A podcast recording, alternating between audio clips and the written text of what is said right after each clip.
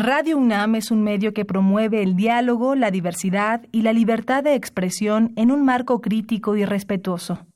Los comentarios expresados a lo largo de su programación reflejan la opinión de quien los emite, mas no de la radiodifusora.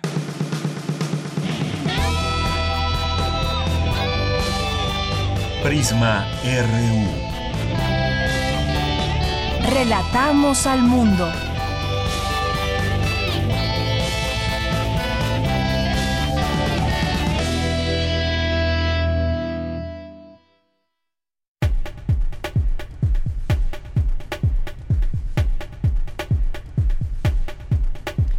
Muy buenas tardes. Bienvenidos a todos ustedes a esta emisión de este miércoles 30 de enero de Prisma RU aquí en Radio UNAM en el 96.1 de FM. Es un gusto acompañarle todos los días al frente de estos micrófonos. Mi nombre es Deyanira Morán y también todo un equipo que está trabajando para todos ustedes en esta emisión y que los escucha a lo largo de nuestro programa. Vamos a tener el día de hoy eh, pues cosas que están sucediendo en la UNAM como este eh, festejo, esta eh, esta conmemoración del Día Escolar de la No Violencia y la Paz, sí a la convivencia, no a la violencia, que incluye muchos temas, está el bullying, está el sexting, entre otras cosas, y de ello nos va a platicar mi compañera Virginia Sánchez más adelante. También le platicaremos sobre los resultados de la presencia de la mariposa monarca en México. Ustedes conocen ya eh, a la mariposa monarca allá en Michoacán, esto que también se vende turísticamente, pero que hay que entender también qué significa toda esta migración de mariposas? Bueno, pues Dulce García nos explicará más adelante. También presentan en la Comisión de Derechos Humanos de la Ciudad de México el libro Asalto al Cielo, lo que no se ha dicho del 68 y en el que han participado pues personajes que han estado muy de cerca en este en este tema del 68 y que siguen de nueva cuenta pues alzando la voz y diciendo muchas cosas que quizás todavía no hemos escuchado todo al respecto de este movimiento.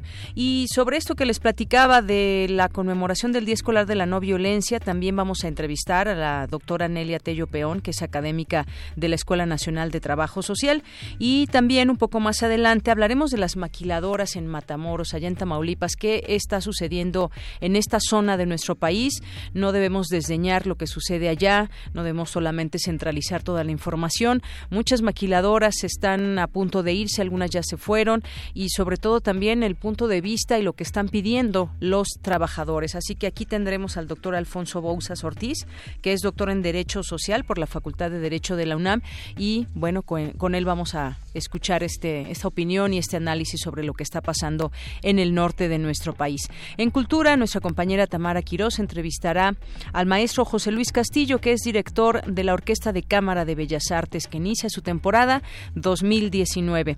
Y en nuestra segunda hora del el programa vamos a platicar sobre la cartilla moral. Ya la leyeron, por cierto. Eh, sería muy bueno que nos envíen sus opiniones, sus comentarios, ya sean a favor o en contra, lo que usted opine de esta cartilla moral. Y vamos a tener aquí un análisis con Mariana Guadalupe Molina Fuentes, doctora en Ciencia Social, y también a José Manuel Cuellar Moreno, que es maestro en Filosofía de la Cultura por la UNAM. Y hoy es martes de arte con Amanda de la Garza, que ella es curadora adjunta del Museo Universitario de Arte Contemporáneo y la vamos a tener el día de hoy. Así que quédese con nosotros, tendremos información nacional e internacional también aquí en Prisma RU y desde aquí relatamos al mundo. Relatamos al mundo. Relatamos al mundo.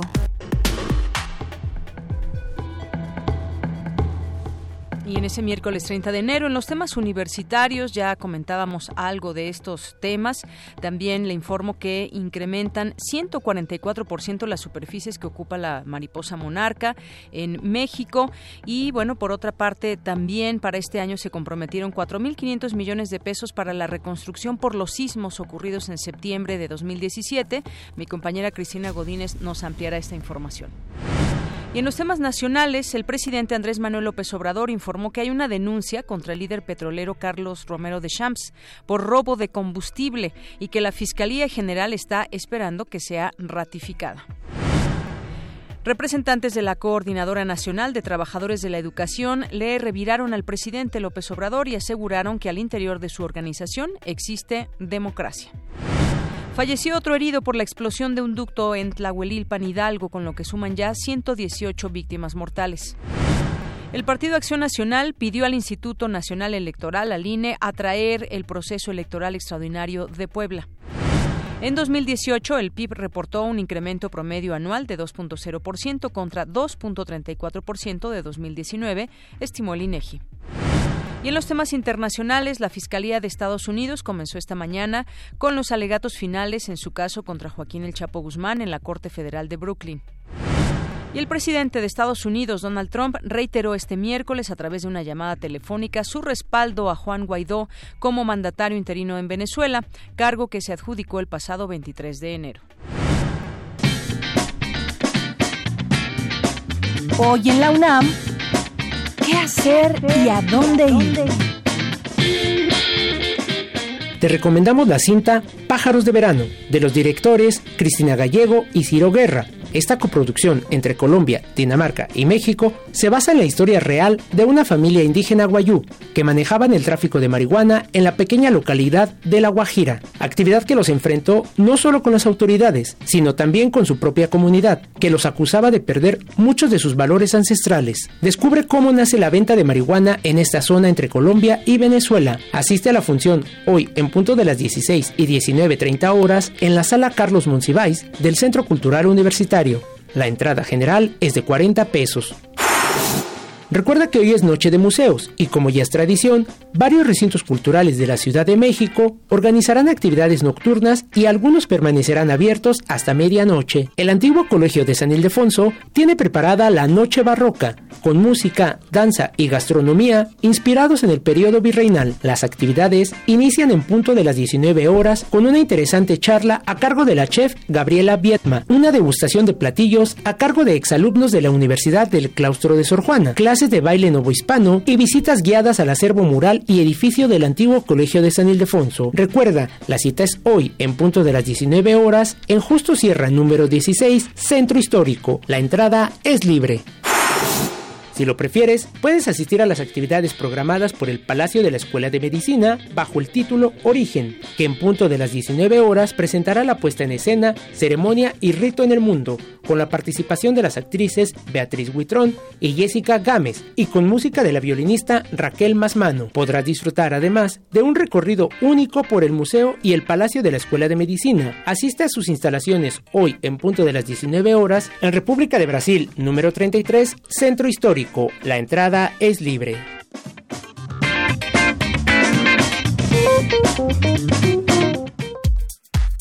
Prisma RU. Relatamos al mundo.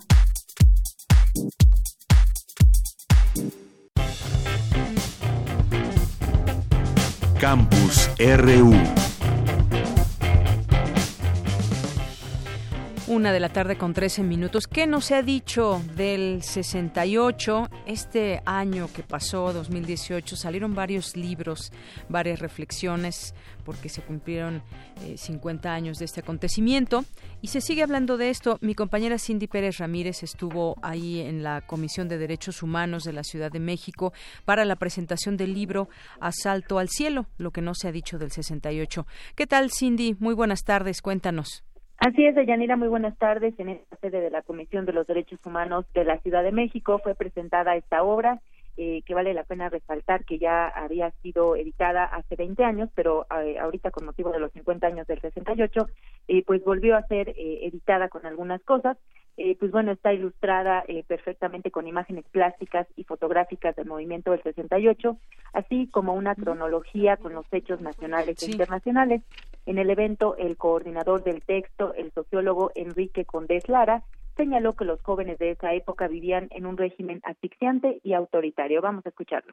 Las fiestas que se hacían o tardeadas eran medio clandestinas, convocar a actos públicos esto para oír música o para uy, para discutir eh, asuntos políticos, sociales, prohibidísimo y acarreaba eh, unas respuestas represivas. Ese ambiente eh, de asfixia, de falta de derechos, de cerrazón, de intolerancia, eh, es lo que lleva a todos estos jóvenes en todas las partes del mundo a rebelarse. ¿Qué es lo que querían?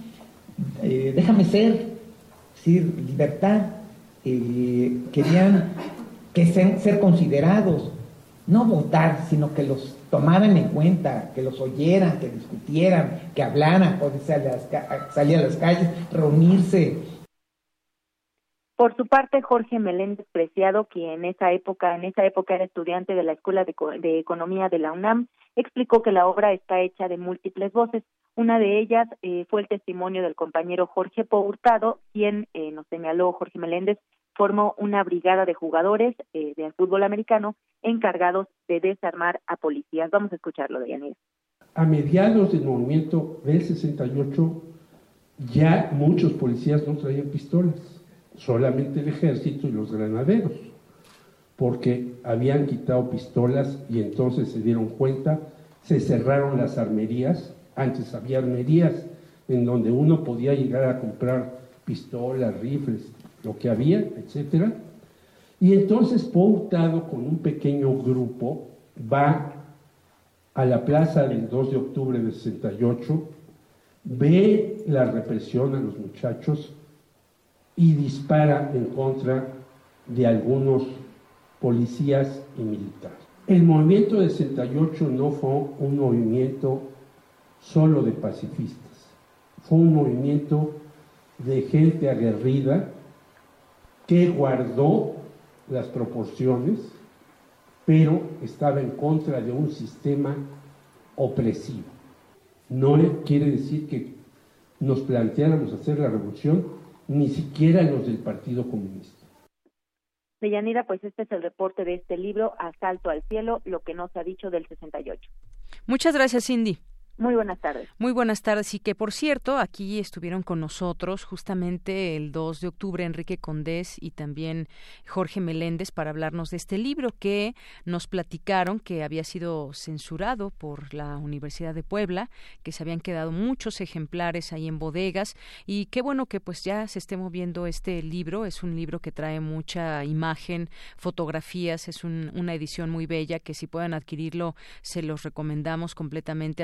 Asalto cielo, este libro también que hay que decirlo se censuró y mucho que hay que seguir diciendo al respecto, sobre todo también en, en el marco de lo que sucedía culturalmente hablando en distintos países y aquí en México también ellos quienes fueron parte también de este movimiento desde esa voz lo platican. Y bueno, pues vamos a continuar con la información ahora con mi compañera Dulce García presentan los resultados de la presencia de la mariposa monarca en México. Adelante, Dulce.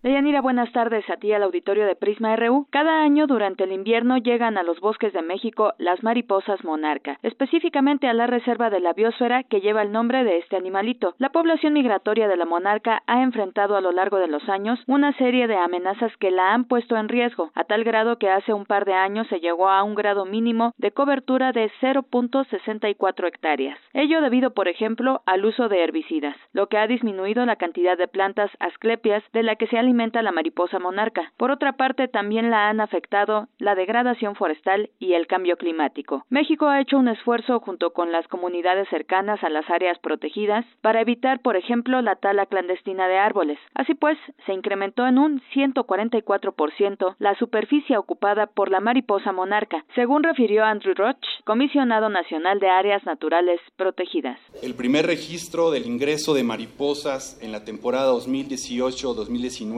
fue el 20 de octubre por Acuña, Coahuila, después de estar detenidas por la lluvia y el frío durante más de una semana en la frontera entre Texas y Coahuila. Una vez en tierras mexicanas, las mariposas ocuparon una cantidad de territorio que nos brinda mucha esperanza sobre el futuro de la especie. Se incrementó en un 144% la superficie forestal ocupada por las mariposas monarca en esta temporada 2018-2019 respecto a la superficie de 2.48 registrada en diciembre de 2017. Y gracias a esto es que estamos sumamente contentos de poderles anunciar que hemos alcanzado la meta de 6 hectáreas de superficie forestal ocupada antes del 2020 que el Comité Científico Trilateral se había fijado en el año 2015. Deyanira Andrew Roch detalló que aún se siguen registrando nuevos sitios ocupados por la mariposa monarca. El 24 de enero del presente año se registró por primera vez una colonia en el ejido Ojo de Agua, en el Estado de México, dentro del polígono del área de protección de flora y fauna Nevado de Toluca. Cabe mencionar que apenas el día de ayer se inauguró la reunión científica trinacional sobre la mariposa monarca, con la participación de autoridades gubernamentales, académicos y miembros de la sociedad civil de Canadá, Estados Unidos y México. Hasta aquí el reporte. Muy buenas tardes. Gracias, Dulce. Muy buenas tardes. Vamos ahora con mi compañera Virginia Sánchez. Le hablábamos de que la UNAM conmemora el Día Escolar de la No Violencia y la Paz. Sí a la convivencia, no a la violencia. Vicky, tú estuviste ahí. Cuéntanos. Buenas tardes. Hola, ¿qué tal? De ya muy buenas tardes a ti, al auditorio de Prisma RU. Pues el problema de la violencia ay, ya flagela la sociedad, ¿no? Y lamentablemente se ha extendido a todas las instituciones educativas de todos los niveles por lo que la violencia escolar es un tema polisémico, multidimensional y terriblemente complejo, pues lo cual eh, por lo cual dificulta las explicaciones tanto teóricas, así como las intervenciones sociales y el establecimiento de políticas públicas al respecto. Y esto pues ha alterado el contexto y el ambiente escolar.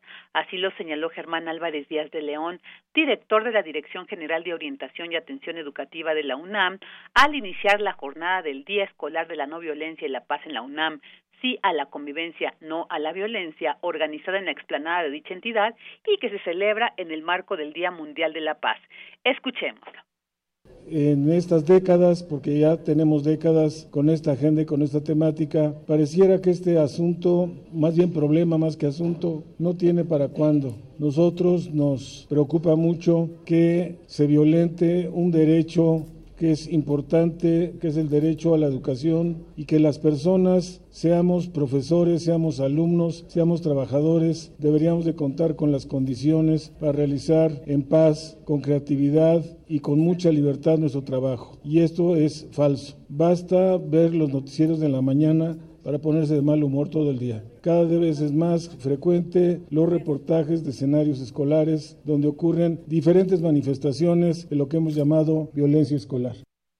En tanto, Vidal Emanuel Méndez Cadena, jefe del Departamento de Educación Presencial de Vinculación, Cultura y Educación, pues al hacer el diagnóstico sobre cuestiones de discriminación y violencia en las escuelas desde el Consejo Nacional para Prevenir la Discriminación, señaló que este proceso pues no se basa precisamente en esto de, de, detectar, ¿no? Precisa esto, esta cuestión de la violencia. Él dijo, no se basa en lo que vemos a primera vista. Escuchemos más al respecto.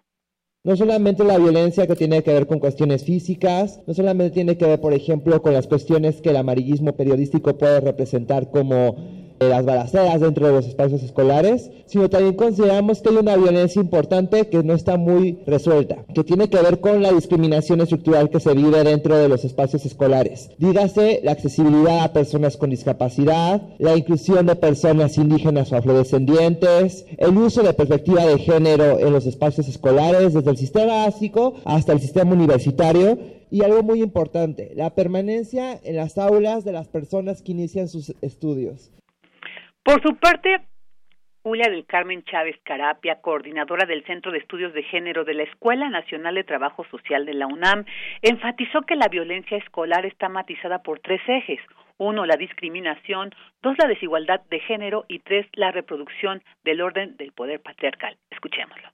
En este sentido, estamos hablando de que la violencia escolar es una manifestación de la violencia de género en el sentido conceptual, pero también es una manifestación del orden estructural. Y yo creo que por ahí tendríamos que abarcarla porque en la reproducción del orden poder patriarcal, que cuando digo patriarcal no quiero decir exactamente hombres, que quede esto muy claro. Quiere decir que desde que este mundo en el que vivimos se convierte en civilizado, hay una situación donde las mujeres pasamos a ser objetos de propiedad de los hombres y desde ahí se crea un orden, poder definido patriarcal, porque es el patriarca el que lo establece, que va a generar todas las normas sociales, pero también la norma jurídica con la que actualmente seguimos viviendo. Bueno, también la doctora Chávez Carapia resaltó precisamente la importancia del protocolo para la atención de casos de violencia de género, pues que se viene desarrollando en la UNAM. En esta en la inauguración de esta jornada también estuvo presente María Antonia González del Castillo, directora general adjunta de Igualdad de Género de Indesol, quien destacó la importancia del programa para la prevención y atención de la violencia contra las mujeres, el cual dijo no solamente se enfoca en, en las mujeres en sí, sino que toca, como es un problema que toca a la sociedad, es un programa que va dirigido a todos. En esta jornada de Yanira Auditorio les comento del Día Escolar de la No Violencia y la Paz en la UNAM, también se llevaron a cabo conversatorios digo se llevaron a cabo porque ya terminaron esto inició desde las 11 de la mañana eh, conversatorios sobre género y violencia en las relaciones de pareja y sobre la prevención e intervención contra la violencia escolar. Y asimismo ahorita se están llevando a cabo así que quienes andan por ahí pueden todavía acudir para participar en estos talleres sobre incluyendo el buen trato en mi proyecto de vida y también otro con la temática de resiliencia contra la violencia. Y bueno pues va ya al, al terminar esta jornada se llevarán a cabo algunas presentaciones artísticas de Yanira. Muy bien, Vicky, pues eh, qué bueno que se hagan estas eh, jornadas, que participen estudiantes y que nos enteremos de muchas cosas y que acabemos con esa violencia de género o la violencia en cualquiera de sus expresiones. Gracias, Vicky. Gracias a ti, muy buenas tardes. Muy buenas tardes. Porque tu opinión es importante, síguenos en nuestras redes sociales, en Facebook como Prisma RU y en Twitter como arroba PrismaRU. Relatamos al mundo. Relatamos al mundo. Una de la tarde con 26 minutos. Ese tema que les decíamos de las maquiladoras que podrían irse de Matamoros, incluso del país, con la huelga que el sindicato de jornaleros y obreros industriales y de la industria maquiladora que estalló el fin de semana en plantas de Matamoros, al exigir un aumento salarial de 20% y un bono de 32 mil pesos por trabajador, se corre el riesgo de que empresas del sector abandonen no solo esta, esa ciudad de Matamoros, sino incluso del país, advirtió Luis Aguirre Lang, presidente presidente del Consejo Nacional de la Industria Maquiladora de Exportación, Index. Y bueno, pues vamos a hablar de, de este tema, esa postura de los trabajadores, de sus abogados y también lo que están planteando los propios empresarios. Tengo ya en la línea telefónica y le agradezco mucho nos tome esta llamada al doctor Alfonso Bouzas Ortiz. Él es doctor en Derecho Social por la Facultad de Derecho de la UNAM, es investigador del Instituto de Investigaciones Económicas. Doctor, bienvenido a este espacio. Muy buenas tardes buenas tardes, a tus órdenes. Bueno, pues quisiéramos que nos ayude a entender este conflicto. Por una parte están las demandas de los trabajadores y por otra parte también los empresarios dicen hasta dónde y eh, hasta dónde sí o hasta dónde no pueden hacer estos aumentos salariales o este bono que exigen los trabajadores. Eh, ¿Cómo ve este problema desde su punto de vista? ¿Qué es lo que está en juego? ¿Quién tiene la razón o quién no la tiene? Bueno, mira, lo primero lo primero que yo diría es que las huelgas no tienen nada de raro, de irregular, de extraordinario. En todo el mundo se dan y son las formas como los trabajadores eh, encuentran equilibrio en las relaciones obrero-patronales. Pues bueno, dejemos de estigmatizar a la huelga. Segunda cuestión, creo que los empresarios están pecando de falta de una asesoría en relaciones laborales adecuada. Eh, no es posible que traigan a referencia el aumento de emergencia que se otorgó a fin de año para negarse a revisar el contrato colectivo. Una cosa y la otra no tienen que ver.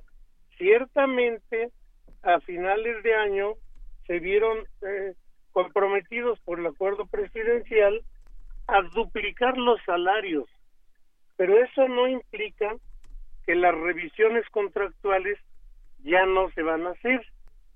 Y ahí está el punto fundamental por el que digo que eh, carecen de una eh, suficiente asesoría en relaciones laborales.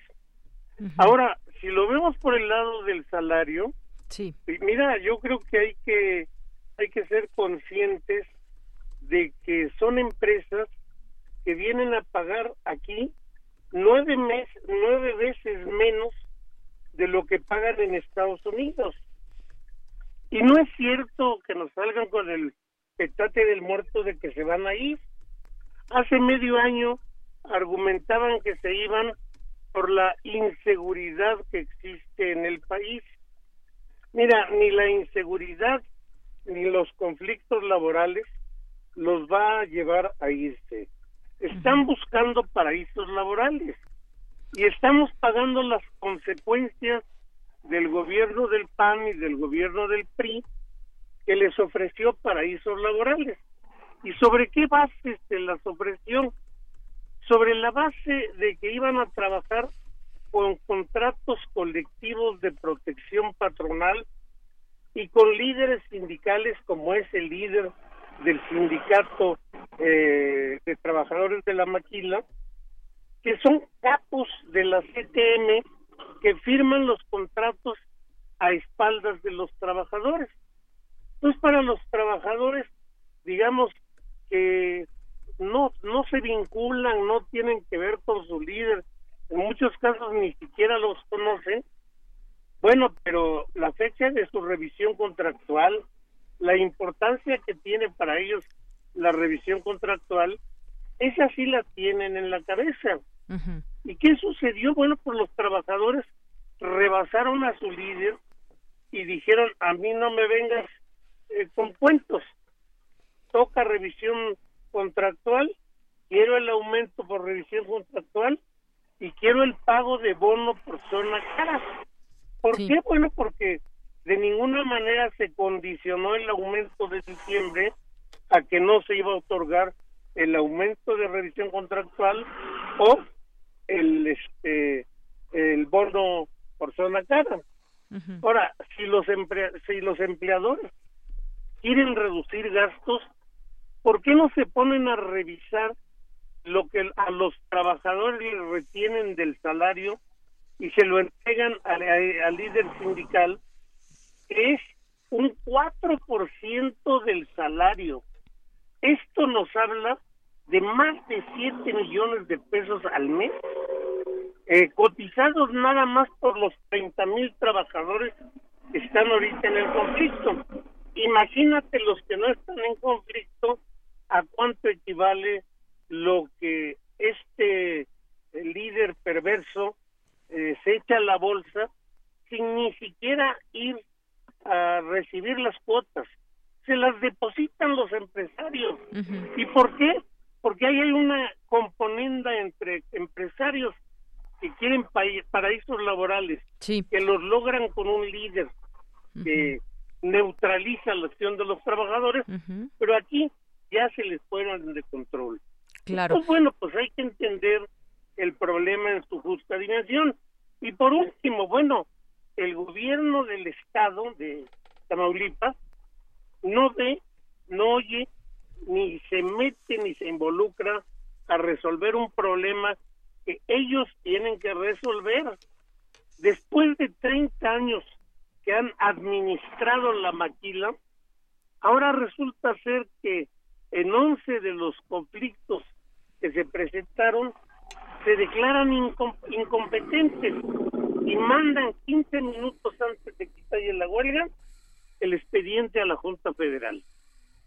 Y otros 15, eh, la Junta Local declara la inexistencia de las huelgas sin haber seguido procedimiento, simple y sencillamente porque yo soy la autoridad, yo soy la Junta Local de Conciliación y decido que estas 15 huelgas eh, no cumplieron los requisitos. Por Dios, es que no hay ni el más elemental respeto de la legalidad.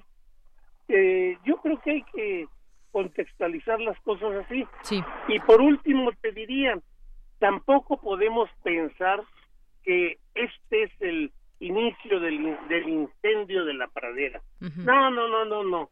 Mentira de que hay manos ajenas que están interviniendo, que están asusando a los trabajadores. Los trabajadores están reclamando aquello a lo que tienen derecho. Y si ha habido otras organizaciones sindicales que se acercan a ellos, pues eso se llama solidaridad sindical. no tiene nada de raro. En todo caso, que los empresarios pongan las barbas a remojar y aprendan a conciliar, porque yo creo que esta es la base. Tanto se puede que 15 casos ya se, se conciliaron.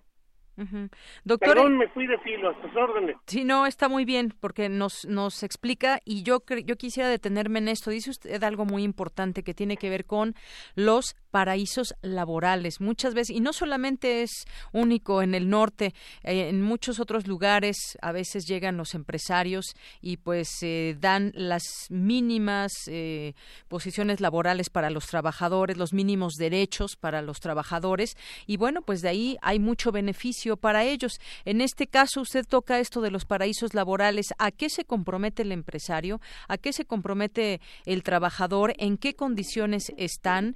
Eh, pues se habla también de lo que dice el gobierno del estado. Usted decía no, ellos no ven ni oyen, pero dicen que las consecuencias económicas pueden ser negativas para la región, no solamente para la región, sino también para el país de seguir este conflicto. Ya hay también una intervención de parte, una comisión que está trabajando de parte del gobierno federal, pero pues hasta el momento todavía eh, pues no hay claridad completa en todo esto o quiénes van a aceptar o si se va a aceptar este salario que dicen los empresarios solamente es lo que podemos. Sí, mira, hay que partir de que no es cierto aquello de que tienen salarios de privilegio. Desde antes que se diera el aumento presidencial, ganaban 1.5 del mínimo.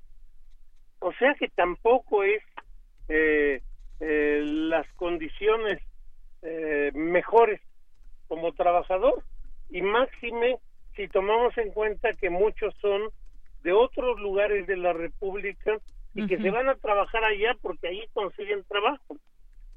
Entonces, eh, primera cuestión, las condiciones laborales desde salario, jornada, estabilidad en el empleo, eh, prestaciones están total y absolutamente negadas.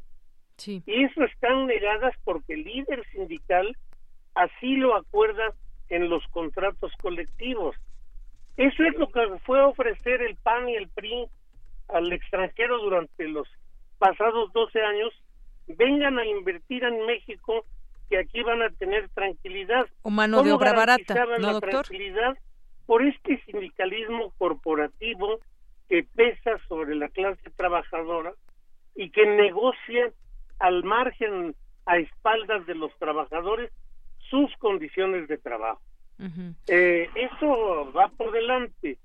Eh, sí, tiene que cambiar la conducta de los empresarios y yo diría que no nada más la de los eh, los maquiladores, sino todos, porque el empresariado mexicano es un empresariado incapaz de conciliar, incapaz de debatir y convencer. Eso es normal en todo el mundo. Aquí no. Aquí todo, eh, todo lo que tiene que ver con la empresa es soterrado, se oculta. ¿Y se oculta por qué? Bueno, pues porque si se da la luz, tanto el Estado como los trabajadores van a decir, oye, pues yo también eh, aporto aquí, ¿Por qué tengo un lugar tan, pero tan eh, menospreciado?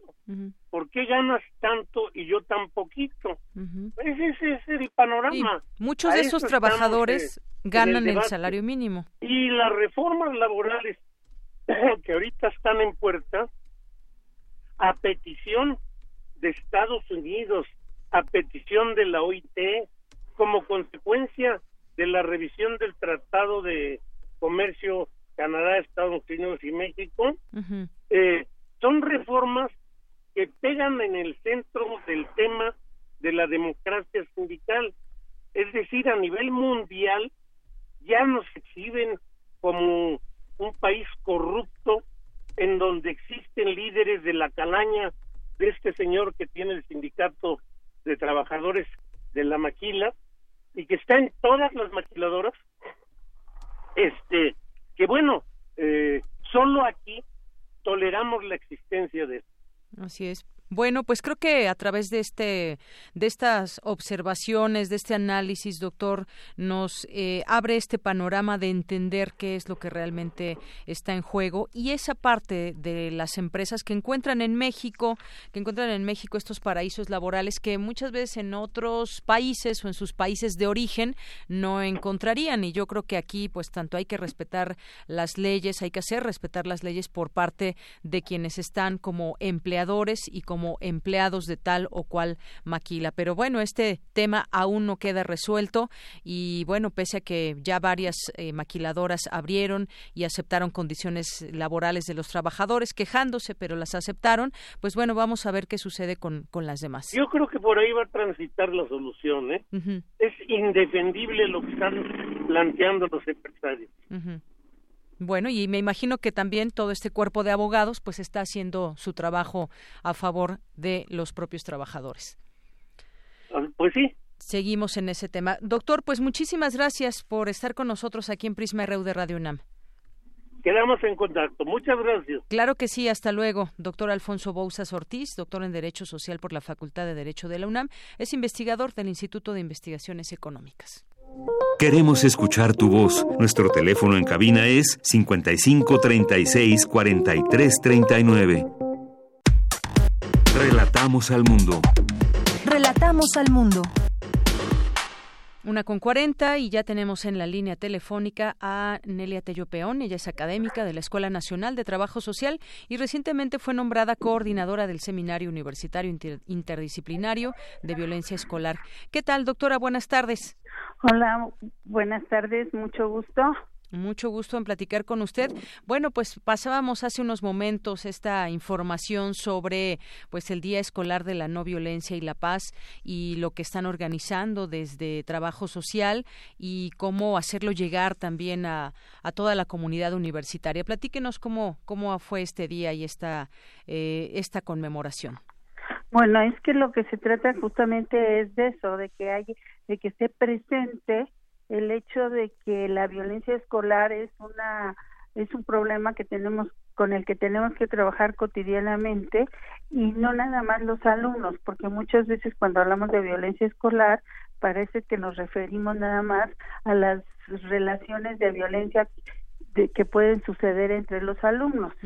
Y en realidad, por ejemplo, nosotros ahorita hemos estado teniendo, hemos tenido durante tres semanas un curso para docentes de toda la universidad sobre violencia escolar, pero que ve diferentes aspectos, ve lo que es la sociedad en general, lo que es los conflictos en aula y lo que son los conflictos en la familia y los interrelaciona todos para ver cómo es que se va constituyendo la violencia escolar y que nada más es una expresión en un espacio dado pero que en realidad es parte de todo este problema relacional que tenemos a nivel sociedad. Así es. Y bueno, tiene, decíamos también que pues la violencia tiene distintas expresiones y está desde la violencia de género, la violencia escolar eh, o el bullying, que también pues así se ha llamado y donde hay muchas campañas también, digamos, en todo el país. Está el sexting y que además esta violencia nos lleva a otros, a otras situaciones y a otros problemas, incluso el suicidio que se ha visto también entre estudiantes que son, pues que son violentados por, por los alumnos, por sus compañeros o incluso por maestros, como usted bien decía. Sí, realmente hay que tomar en cuenta que cuando hablamos de violencia está inmersa en una serie de problemas que aparentemente se pueden fraccionar, pero que en la realidad se tienen que ver todos en conjunto. En, la edad de 20 a 24 años es en donde hay mayor, mayor número de suicidios. Sin embargo, hemos visto que en toda la población ha aumentado de manera importante, inclusive en la, en la de adolescentes y principalmente en los hombres. Las mujeres como que más bien hay más cutting, o sea, estarse cortando y más y más intentos de suicidios, pero que no llegan a los suicidios. Cuando nosotros hablamos de suicidio, podríamos también está considerando está considerado como un problema de salud mental, pero es está engarzado dentro de una serie de problemáticas que como sociedad nos producen un malestar social y que son expresión de ciertas condiciones de insatisfacción emocional, relacional, psicológica y que, por ejemplo, veamos, hablamos frecuentemente de embarazos adolescentes, pero cuando hablamos de embarazos adolescentes no es una chava aislada, muy emocionada que por amor se embarazó. Muchas veces y la mayor parte de veces este, este, este problema está vinculado a violaciones y a violaciones que se hacen dentro del mismo seno familiar. Entonces, pensemos, vivimos en una sociedad violenta. Luego tenemos problemas de violencia intrafamiliar. Tenemos problemas de violencia en la escuela. Y nuestros jóvenes inmersos allí. Entonces hablamos de suicidios, hablamos de embarazos, hablamos de ciberbullying, eh, hablamos de que ahora en la secundaria se puso de moda el me pasas tu pack. Me pasas tu pack es una serie de fotografías de las niñas desnudas que son muestras como un afecto, vistas como un afecto hacia el chavo con el que se están relacionando. Que evidentemente esto va a acabar relacionándose con un problema de trata, con un problema de sexual, sexualidad exacerbada, tampoco controlada ni manejada, porque una vez que un dato sale al Internet, pues ya no sabemos ni quién es el que lo usa. Y sin embargo, todo esto, ay, me faltan las drogas, todo esto como que forma parte del mundo escolar, ¿no? Claro. Pero pero entonces, ¿qué es lo que pasa? Pues empieza a generar ciertas angustias, ciertas incertidumbres. No es que tengamos suicidios afortunadamente cotidianamente, pero el hecho de que en alguna escuela, en algún familiar, en una comunidad se sepa, sepan los adolescentes que esto pasa, empieza a crear como puntos alternos de salida y puntos para los adultos que no sabemos de desconfianza, de desconcierto, que no sabemos cómo manejarlo. Cuando en cualquier escuela pasa algo de este fenómeno. Y se reconoce que pasa como un poquito en un grupo pequeño, sí. lo primero que intentamos es como hacer parecer que es algo ajeno a nosotros, que la gente normal, entre comillas, no tiene nada que ver con ese tipo de problemas. Y yo creo que al contrario, tenemos que, son como avisos, son como llamadas, son como señales que tenemos que tomar en cuenta, que tenemos que saber procesar porque si no los adolescentes hemos estado estudiando con este con, con apoyo del SUIBE mucho la violencia en las secundarias y hemos encontrado que es, estos problemas graves empiezan a, a construirse como problemas desde la cotidianidad, desde una cotidianidad en donde no los vemos como algo que puede crecer ni trascender y que y que luego cuando sucede ya no sabemos qué hacer con ellos. Entonces sí es como un llamado este día a decir, reconozcamos la violencia, a lo mejor la menor, la pequeña, la sutil, que está en nuestra cotidianidad, para evitar llegar a estas expresiones de problemas mucho más graves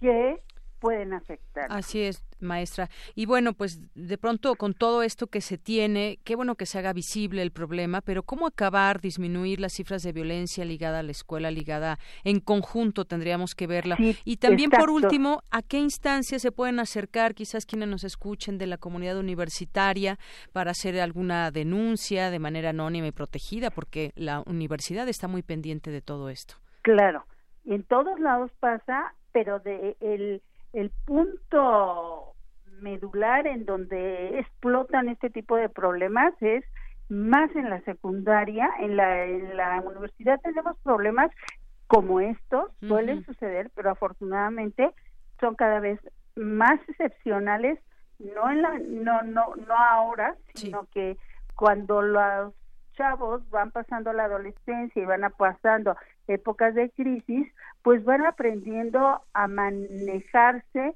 en ciertas circunstancias. Entonces, en la universidad tenemos problemas ligados a todo a todo esto, inclusive también a problemas de aprendizaje o problemas económicos, que todo esto va creando un malestar.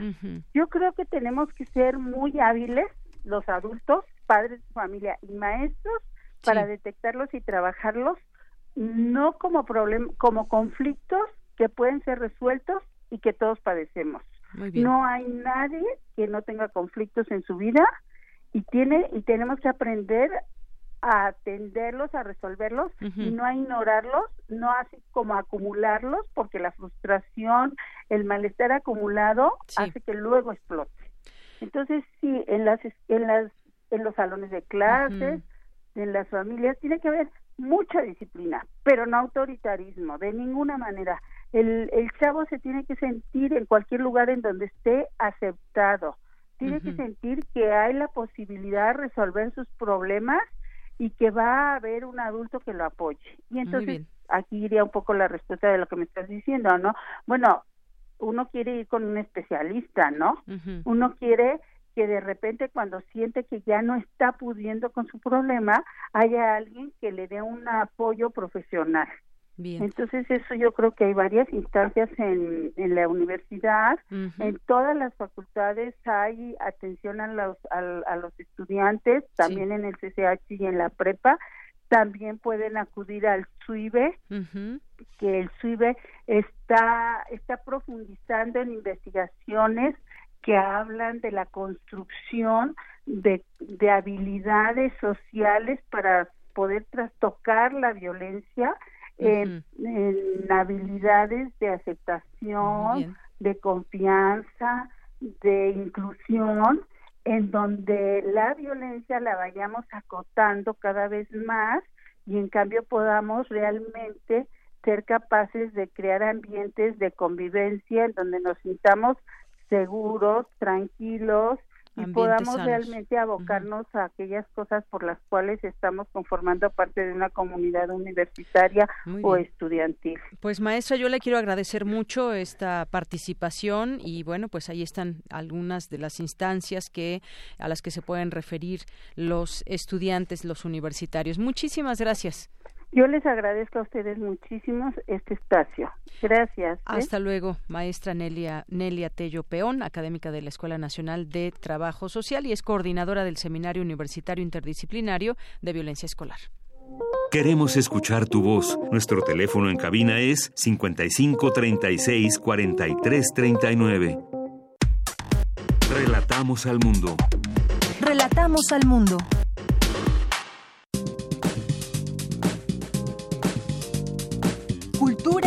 RU.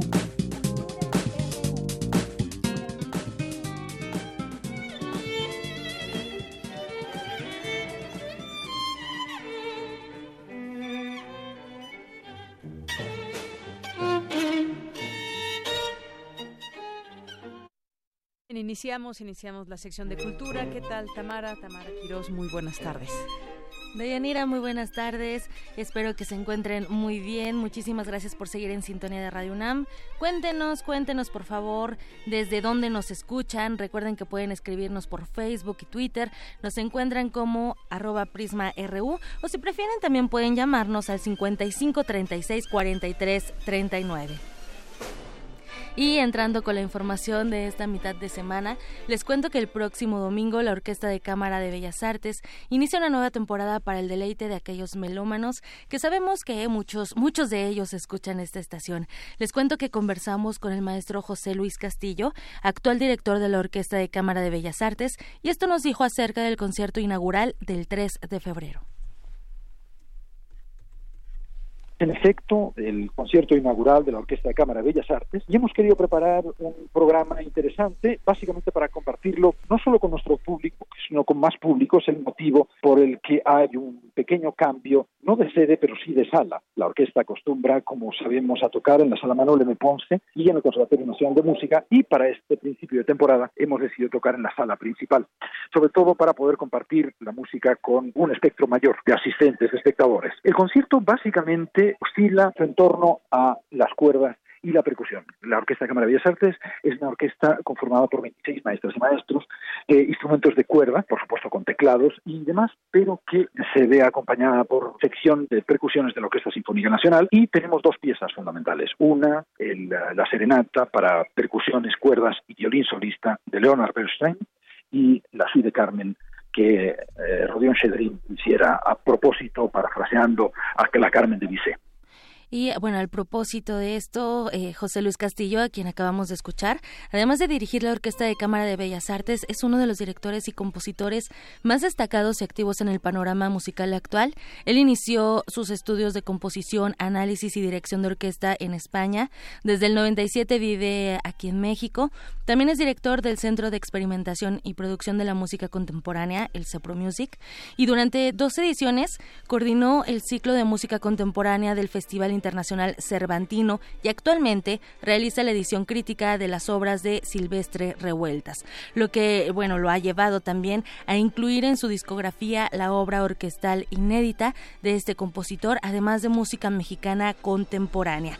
Así que si tú que nos escuchas quieres ser parte de este concierto inaugural lleno de colores sonoros, bueno, pues te comento que la cita es el 3 de febrero en la sala principal de Bellas Artes a las 5 de la tarde. Los boletos boletos muy accesibles que van desde los 30 hasta los 80 pesos, se adquieren directamente en taquilla. Y bueno, también en otra información de Yanira, lamentablemente el mundo de la poesía se encuentra de luto. Ayer falleció el poeta quiché Humberto Acabal, originario de Momonstenango, Guatemala. Eh, Acabal pues era, era reconocido mundialmente por la veintena de poemarios traducidos a varios idiomas, entre ellos el francés, inglés, alemán, también italiano. Familiares de Acabal explicaron que la causa del deceso se debió a complicaciones después de una cirugía intestinal que le fue practicada, practicada el domingo 27 en el Hospital Nacional de Totonicapán, lo cual pues ameritó su traslado en, en estado grave, grave al Hospital General San Juan de Dios, en donde murió. Muy lamentable esta pérdida del poeta maya, quien apenas hace dos años recitó sus poemas en la Fiesta de las Culturas Indígenas del Zócalo de la Ciudad de México. También se presentó en la Feria Internacional del Libro de Guadalajara y también participó el año pasado en el octavo Festival de Poesía Las Lenguas de América Carlos Montemayor, que se lleva a cabo en la Sala Nezahualcóyotl del Centro Cultural Universitario de la UNAM. De hecho, también les comento que visitó las instalaciones de Radio UNAM para participar en una de las emisiones del programa Calme Cali que conduce Vania Nuche, a quien ustedes han de conocer si escuchan Primer Movimiento. Ella lleva las redes sociales. Con ella conversó de poesía y también de la importancia de seguir la difusión de las lenguas originarias. Así que bueno, los invitamos a que revivan esta entrevista a través de los podcasts que encuentran en la página oficial de Radio UNAM, www.radio.unam.mx. De eh, estos podcasts son del jueves 11 de octubre y el jueves 15 de noviembre de 2018. Sin duda, eh, pues su legado queda en nosotros a través de su poesía, sus libros, eh, Retoño Salvaje, Desnuda como la primera vez o las palabras crecen solo por mencionar algunos.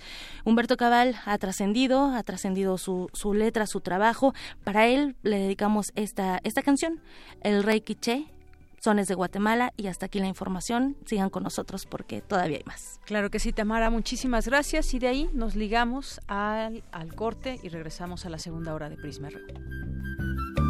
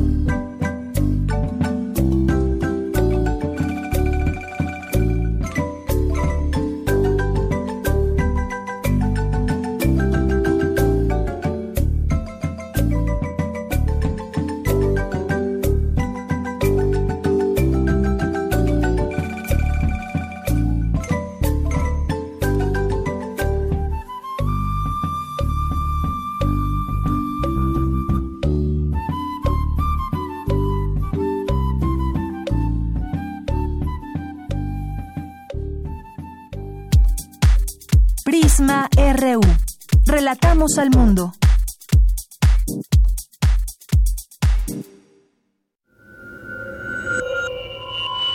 Escuchas 96.1 de FM. XEUN. Radio 1. Transmitiendo desde Adolfo Prieto 133, Colonia del Valle, en la Ciudad de México. Radio UNAM. Experiencia sonora.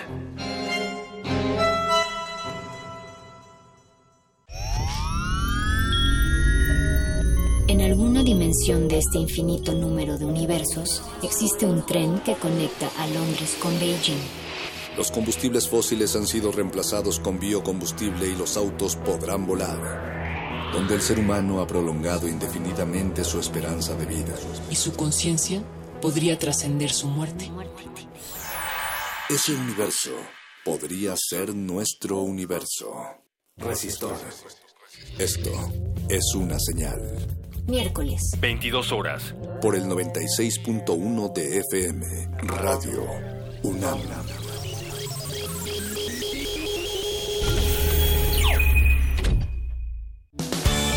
Un nuevo año es un buen momento para renovarse. Y en el INE es muy sencillo. Revisa tu credencial para votar y si tiene un 18 en la parte de atrás o su vigencia al frente dice 2018, ya venció. Y no es válida para ningún trámite oficial. Renuévala cuanto antes. Acude al módulo del INE más cercano. El trámite es rápido y sencillo. Recuerda que tu INE te identifica. Porque mi país me importa, renuevo mi credencial para votar y la mantengo actualizada. Instituto Nacional Electoral, INE. Luego de exhibirse durante tres años en diversos países, llega a México la muestra Orozco, Rivera Siqueiros, la exposición pendiente, que se debió inaugurar originalmente en Chile en 1973, pero lo impidió el golpe de Estado de ese país. Se exhiben 180 piezas entre obra pictórica, documentos, videos y otros testimonios que dan cuenta de la cancelación de la muestra. Orozco, Rivera, Siqueiros, la exposición pendiente, se puede visitar en el Museo de Arte Carrillo Gil, en el sur de la Ciudad de México. Tenemos la fusión exquisita para ti. Dos esencias finamente mezcladas que al entrar en contacto con tu ser te harán bailar. Diáspora de la danza. La música a través del cuerpo. Acompaña a Juan Arturo Brennan de lunes a viernes a las 6.40 de la mañana y a las 15 horas por el 96.1 de FM. Radio UNAM. Experiencia sonora.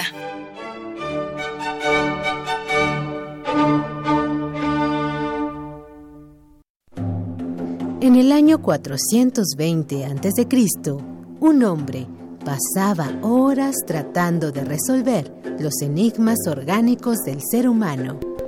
Hoy, gracias a él, lo último sobre investigación y salud llegará a tus oídos.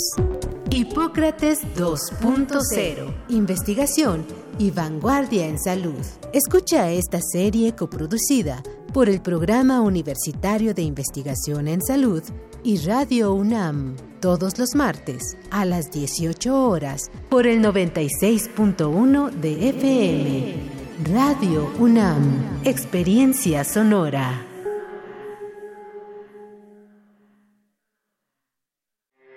Porque tu opinión es importante, síguenos en nuestras redes sociales, en Facebook como Prisma RU y en Twitter como arroba PrismaRU.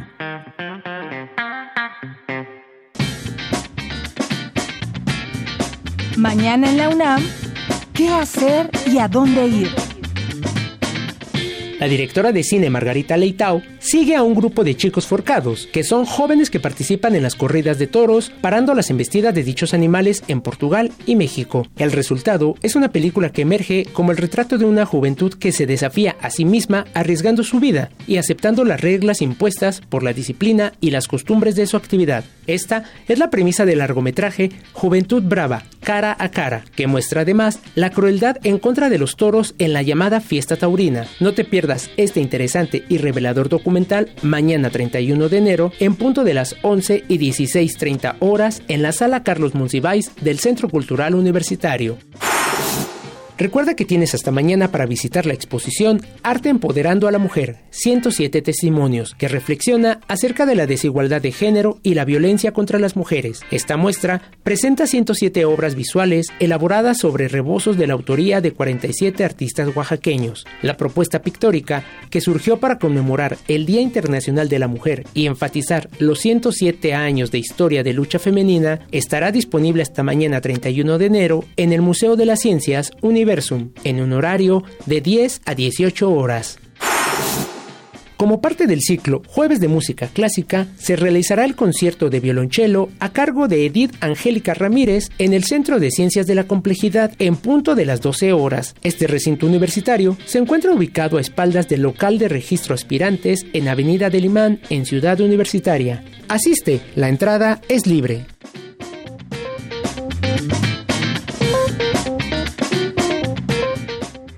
Porque tu opinión es importante, síguenos en nuestras redes sociales, en Facebook como Prisma RU y en Twitter como arroba PrismaRU.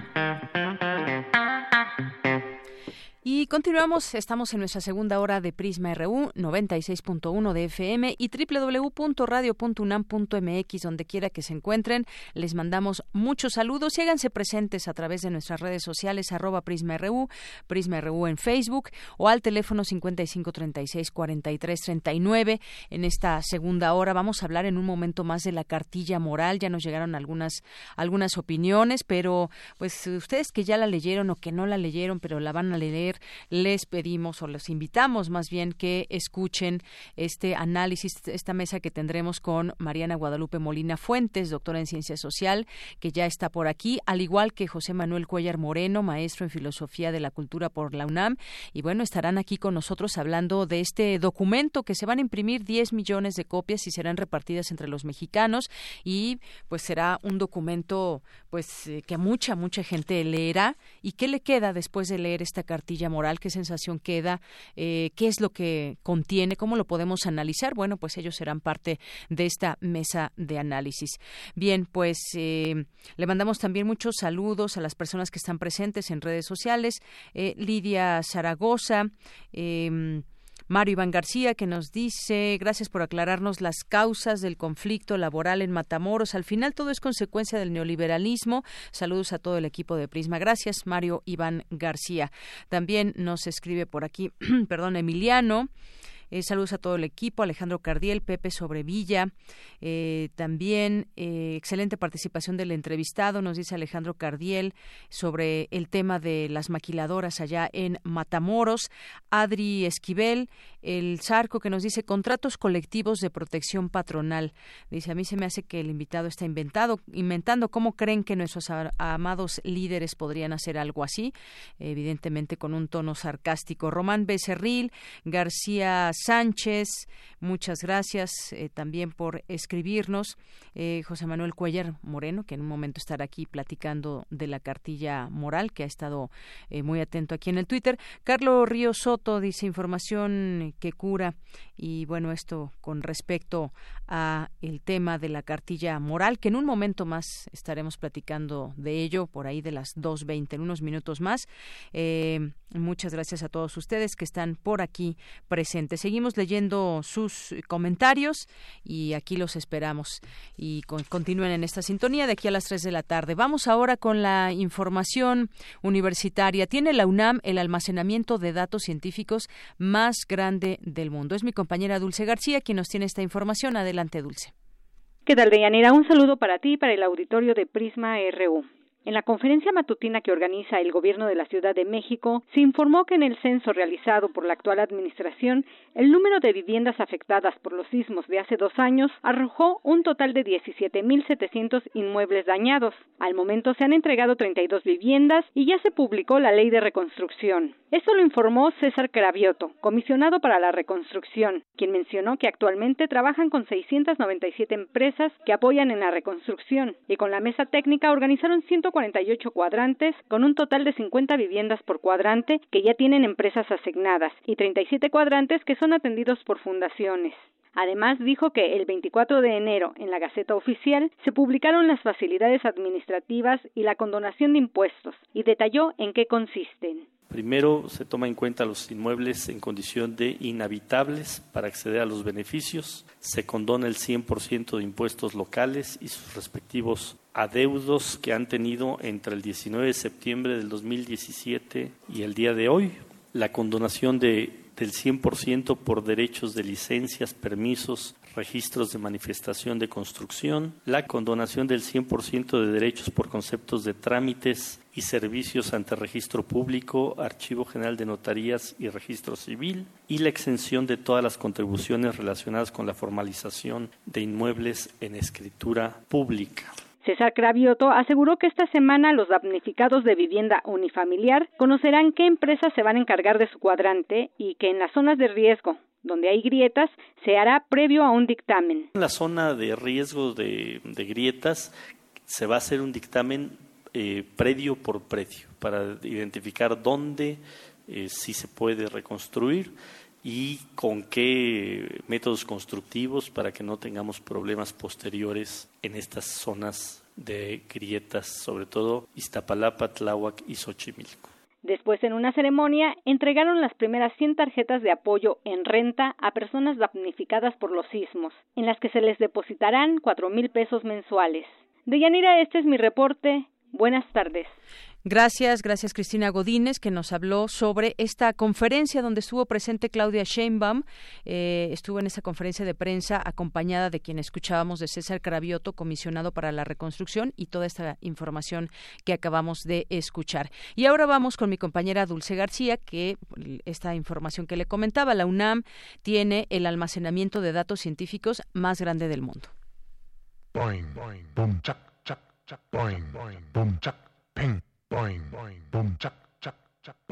La UNAM cuenta con el almacenamiento de datos científicos más grande de México. Se llama Centro de Datos y Cómputo de Alto Rendimiento y se ubica en el Instituto de Ciencias Nucleares. En dicho centro colaboran varias dependencias universitarias de las áreas de física y astrofísica. El equipo está conformado por 45 nodos de procesamiento y 52 servidores de almacenamiento y tiene la capacidad de 5 petabytes, equivalentes al contenido de un millón de DVDs, según indicó Lucas Nellen, investigador del Departamento de Altas Energías del Instituto de Ciencias Nucleares, quien además es experto en supercómputo y es también responsable de este espacio. Fue también un proyecto para crear conocimiento tecnológico la motivación es la ciencia básica que estamos haciendo por un lado, pero el beneficio que tenemos, que va mucho más allá de lo que aprendimos en ciencia básica y las publicaciones que generamos nosotros en ciencia básica gracias a centros, fue entrenar a los técnicos en cómputo de alto rendimiento y en almacenamiento grande. Yo creo que es una de las cosas que es que tenemos el almacenamiento en casa de cómo operar y crear centros de almacenamiento grande. Como una enorme biblioteca de la era digital, el centro de datos contiene la información de importantes proyectos científicos nacionales e internacionales, como el Laboratorio Nacional Hawk de rayos gamma, el detector ALICE del Gran Colisionador de Hadrones, el experimento de energía oscura DESI y el Observatorio Pierre Ager de rayos gamma. Esto permite generar soluciones de cómputo a bajo costo y alto rendimiento, de acuerdo con las necesidades. También ayuda a la creación de infraestructura de supercómputo para la UNAM en vez de adquirirla o rentarla. El centro de datos se creó para apoyar proyectos de investigación, pero también para crear conocimiento tecnológico. Aquí, además de técnicos, se forman estudiantes en supercómputo y se planea sumar a más dependencias de investigación para potenciar y hacer crecer este espacio. Para Radio UNAM, Dulce García. Tu opinión es muy importante. Escríbenos al correo electrónico prisma.radiounam@gmail.com. Prisma RU. Relatamos al mundo. Bien, continuamos aquí en Prisma RU y vamos a eh, señalar algunas de las de las notas nacionales de este día, compartir con ustedes. Eh, bueno, esto que surgió el día de ayer y que nos hace seguir reflexionando sobre este tema de el robo de combustible, las tomas clandestinas, porque Pemex halló un túnel con al menos cinco tomas clandestinas en una zona no a la orilla de la Ciudad de México, en una zona poblada y en la alcaldía de Azcapotzalco, localizó este túnel que era utilizado para robar combustible. Eh, Octavio Romero Oropesa, director de, de Pemex, recorrió el área e informó que pronto se darán también más detalles sobre este hallazgo. Este túnel se localiza en una zona altamente poblada, en un costado hay edificios habitacionales y casas y enfrente hay un negocio eh, enorme, Transportes Monterrey, desde incluso desde Google Maps es posible ver eh, unos 100 trailers y el espacio eh, quizás otros 50. Eh, Petróleos Mexicanos informó sobre este predio en la Ciudad de México y bueno, pues sí, mucho se tendrá que decir. La jefa de gobierno, Claudia Sheinbaum, dijo que fue a través de la denuncia ciudadana, que se reportó también olor a gasolina en toda esta área y sobre todo pues el peligro en que se pueden encontrar las personas que hacen este robo y las personas aledañas que no tienen nada que ver, que ni siquiera estaban enteradas de que esto sucedía. Bueno, pues grave como vemos este, este problema que pues todavía sigue y en otros lados del país también siguen presentándose estos robos de combustible. En, en otra información, eh, ¿Cómo nos califica Fitch, Fitch Rating, esta calificadora que pues es un índice para conocer la pues la confianza que se tiene para invertir en, en algún país, bueno, pues no, no calificó muy bien a Pemex y el presidente Andrés Manuel López Obrador calificó de hipócrita esta calificadora Fitch por bajar la calificación de petróleos mexicanos y de cómplices por no haber alertado del saqueo a la paraestatal. Cuestionó a las calificadoras en general porque no advirtieron en el pasado el saqueo de la petrolera, avalaron una reforma que no sirvió y guardaron silencio, dijo cuando la producción caía guardaron un silencio cómplice y ahora que están recuperando a Pemex salen con estas recomendaciones tratando de calificar el desempeño de Pemex. Los inversionistas con ética, dijo el presidente, saben muy bien que Pemex es una empresa sólida porque es manejada con honestidad.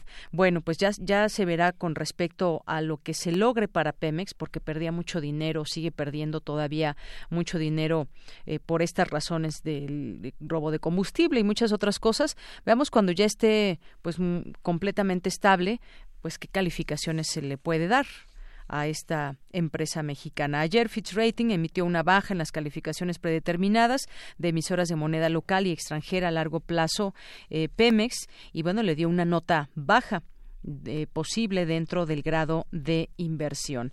Bueno, esto fue parte de, lo que sucedió el día de ayer y hoy la reacción del presidente. Por otra parte, y ligado a ese tema, denuncian a Carlos Romero de Champs por robo de combustible. El líder del sindicato petrolero tiene una denuncia eh, ya en su contra en la Fiscalía General de la República, algo que ya se veía venir. Esto por posible robo de combustible, así lo informó el presidente López Obrador, quien detalló que esta denuncia no ha sido ratificada, por lo que están a la espera. Ya se hizo la investigación en todas las denuncias que se han presentado y solo en una se le acusa de participar en robo de combustible y la denuncia no ha sido ratificada, es lo que expuso. Aclaró que su gobierno no actuará por consigna ni a perseguir a nadie si no hay elementos y tampoco utilizará al gobierno para amenazar, perseguir a dirigentes, empresarios ni a ningún ciudadano. Bueno, esto de no tener elementos, pero si los tienen, pues yo creo que es lo conducente, lo que se debe, lo que se debe de hacer. Y hoy tiene su primera visita oficial el presidente López Obrador, eh, la, la primera visita oficial de un mandatario federal extranjero y que es el de Pedro Sánchez, su homólogo de España, alrededor del mediodía lo recibió ahí en Palacio Nacional, quien pues visita Pedro Sánchez por primera vez nuestro país. Y bueno, pues también ya eh, vamos ahora con mi compañera Margarita Castillo que nos preparó lo siguiente.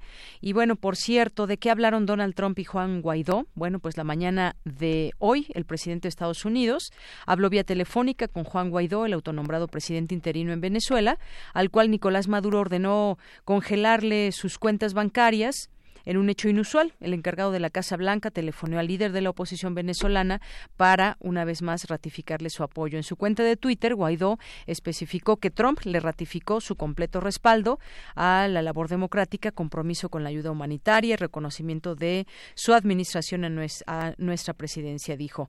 El autoproclamado presidente venezolano ya había hablado con el vicepresidente estadounidense Mike Pence y el secretario de Estado Mike Pompeo. Muy en comunicación eh, Juan Guaidó y la gente de Estados Unidos, desde el presidente hasta el vicepresidente Mike Pence, entre otros. Vamos a escuchar, mm, pues justamente información, eh, damos información sobre Venezuela y sobre eso nos habla Margarita Castillo. Metiche.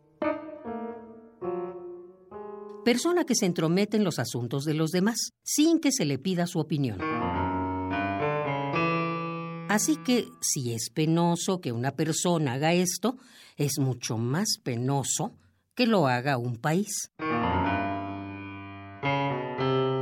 Si un país se entromete, se inmiscuye, interviene o quiere hacer injerencia en otro país, aparte de que todos tendríamos que reprobarlo, también tendríamos que pensar por qué lo hace porque independientemente de lo que argumente, lo más probable es que el país que se entromete con otro tenga, aparte de la fuerza necesaria para hacerlo, un interés económico sobre algo que posee el país que critica y que lógicamente quiere quitárselo y que sea suyo. Por ejemplo, entre otras cosas, oro, diamantes, uranio, plata o petróleo.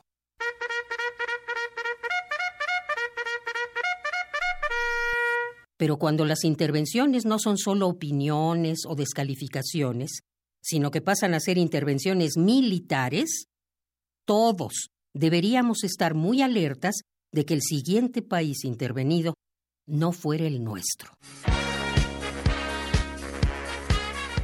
Corea, 1950. Guatemala, 1954 y 1967. Indonesia, 1958. Cuba, 1959. Vietnam, 1961. Laos, 1964. Bangladesh, 1965. Congo, 1965. Camboya, 1969. Irán, 1980. El Salvador, 1981. Nicaragua, 1981. Granada, 1983. Libia, 1986. Panamá, 1989, Irak 1991 y 2002, Bosnia 1995, Sudán 1998, Serbia 1999, Afganistán 2001.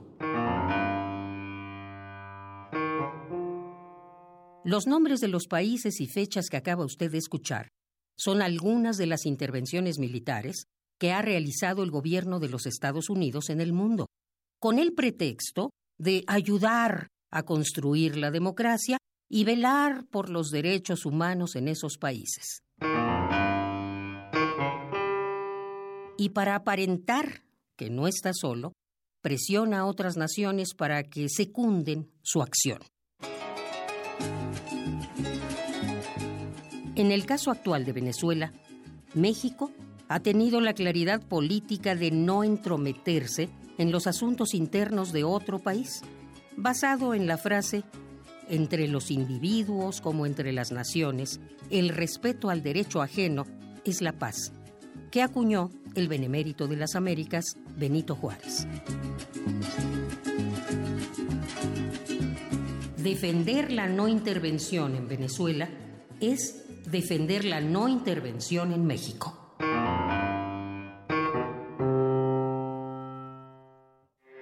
Porque tu opinión es importante, síguenos en nuestras redes sociales, en Facebook como Prisma RU y en Twitter como arroba PrismaRU. Queremos escuchar tu voz. Nuestro teléfono en cabina es 55 36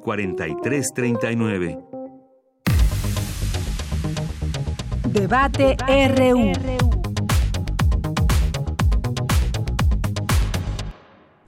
Bien, son las dos de la tarde con 24 minutos y como les habíamos adelantado, platicaríamos de la cartilla moral, este documento, este texto eh, de Alfonso Reyes y que ahora se retoma en esta administración del presidente Andrés Manuel López Obrador y en donde escuchamos distintas eh, palabras como patria, respeto, naturaleza, moral, valores, familia. Y para hablar de este, de este tema, tenemos a dos grandes invitados, porque de eso se trata, de armar polémica y de conocer sus puntos de vista porque ustedes que nos han escrito y nos, han seguido desde que hemos hablado de este tema, pues algunos opinan a favor, otros en contra, si se está se quiere adoctrinar a los mexicanos, si es un texto que rompe con la laicidad o no. Bueno, nos acompaña Mariana Guadalupe Molina Fuentes, ella es doctora en ciencia social con especialidad en sociología, sus líneas de investigación, relaciones Estado Iglesias en México, actualmente es responsable de la cátedra Benito Juárez del Instituto de Investigaciones Jurídicas. ¿Qué tal, eh, doctora? Bienvenida, muy buenas tardes. Muchas gracias, buenas tardes. Y gracias también a José Manuel Cuellar Moreno, él es maestro en Filosofía de la Cultura por la UNAM y en Filosofía Contemporánea por la Universidad de Barcelona. Se especializa en la filosofía mexicana del siglo XX, libros publicados, la novela policíaca, el caso de Armando Huerta y la Revolución Inconclusa, que, bueno, pues fue justamente eh, que nos vino a hablar en algún momento de este libro. Y bueno, también está, bienvenido, bienvenido, maestro. Buenas tardes, Deyanira, qué gusto estar aquí otra vez. Igualmente. Bueno, y además estamos transmitiendo por Facebook Live para que quienes nos siguen por esta vía también nos envíen por ahí sus comentarios. Bueno, pues este texto decía yo algunas palabras que se contienen y que se desarrollan a lo largo de este texto, algunas cuantas modificaciones y bueno, también un, un mensaje que introduce el presidente Andrés Manuel López Obrador en esta cartilla moral, donde habla de la decadencia que hemos padecido por muchos años, que se produjo tanto por la corrupción del régimen y la falta de oportunidades de empleo y de satisfactores básicos, como por la pérdida de valores culturales, morales y espirituales. Parte de lo que dijo en esta eh, en esta introducción que hace en la cartilla moral. Pues me gustaría conocer de entrada su análisis eh, primero sobre esta cartilla moral. ¿Les gusta, no les gusta y por qué? Comenzamos contigo, doctora Mariana. Eh, bueno, eh, creo que el comentario más allá de si a uno le, le, gusta o no es qué tan pertinente es en este contexto, uh -huh. ¿no? Eh, y entonces en ese sentido yo podría decir que se trata de un documento que es muy valioso, que vierte reflexiones muy importantes y, y eh, en cierta manera eh, hasta bonitas o pertinentes, ¿no? Eh, sin embargo, me parece que dado el contexto político actual, no es precisamente un texto muy atinado si pensamos en que México se define constitucionalmente ya como una república laica, ¿no? Eh, y la razón por la que me, no me parece pertinente es porque, en primer lugar, nunca cuestiona la, la existencia del alma, por ejemplo, del espíritu, eh, o porque a lo largo del texto hay referencias continuas a esto que tú mencionabas, lo natural, lo verdadero, lo bueno y lo malo, ¿no? Y entonces eh, me parece que el documento parte de una concepción según la cual eh, existe alguna especie como de homogeneidad moral, eh, a partir de la cual podemos definir lo, lo, que es correcto y lo que es incorrecto y entonces remoralizar el espacio público. ¿no? Uh -huh. y bueno, yo por supuesto estoy de acuerdo con que hemos vivido un desgaste importante a nivel social, pero me parece que para revitalizar ese espacio público habrá que apostar por instituciones laicas o por mecanismos de eh, canalización de demandas o mecanismos de participación, eh, pero a partir de valores cívicos, no de valores morales. Muy bien, muchas gracias, eh, doctora. Gracias. Maestro José Manuel Cuellar Moreno, pues algunos datos interesantes que vierte la doctora Mariana, más sí. allá de que podamos conocer tu, tu punto de vista sobre esta cartilla, habla de este tema de una república laica, de que no cuestiona la existencia del alma y lo espiritual, o este, mm, pues, como situación de remoralizar el espacio eh, público. ¿Tú qué opinas al respecto? Bueno, es un texto que yo he estudiado desde hace tiempo porque eh, eh, es un texto que se escribe, como sabemos, en el 44, en un momento uh -huh. clave de nuestra historia, y no es ninguna casualidad que lo estemos reviviendo ahora, ahora que el tejido social está muy desgastado, uh -huh. ahora que el lenguaje político se emancipó completamente del lenguaje moral para ser absorbido por el lenguaje de la economía. Estamos acostumbrados a que los políticos nos hablen de cifras, de estadísticas, que nos hablen de bonanza material, de progreso entendido como progreso material, pero que se desentiendan de algo tan básico como nuestra felicidad o nuestro bien vivir. Y esto de vivir bien es algo que sabían muy bien los griegos y por ejemplo Aristóteles en la Ética a Nicómaco. Y menciono Aristóteles y la Ética a Nicómaco porque es la principal inspiración para Alfonso Reyes. ¿Cuándo se publicó este texto? Este se publicó hasta los años 50, en el 52, y fue incluido en el tomo número 20 de las obras completas de Alfonso Reyes, y fue incluido al lado de otros textos como Rescoldo de Grecia, la filosofía helenística, libros y libreros en la antigüedad, Andrenio, Perfiles del Hombre y por último, la cartilla moral. Es decir, Alfonso Reyes nos da una pauta de lectura eh, al decirnos que su texto es corolario, es consecuencia de sus estudios de la filosofía helenística. No lo concebía el propio autor como un texto de propaganda política, ni como un texto moral, sino como un texto que surgía de sus estudios sobre la filosofía helénica y en particular de Aristóteles, 1944. ¿Y cómo es que llega a manos de Andrés Manuel López Obrador o cómo es de que Andrés Manuel López Obrador se comienza a interesar porque no debe tomarnos por sorpresa? Él desde el 2011 eh, nos empezó a hablar de la República Amorosa y cuando lo cuestionamos, cuando los medios lo cuestionaron, dijo que eh, él se estaba inspirando en la cartilla moral, ¿no? Esto fue antes de las elecciones de 2012. Después ha cambiado un poco de terminología y Andrés Manuel ya nos habla más bien de una república fraterna, ¿no? Ya no nos habla de una república amorosa.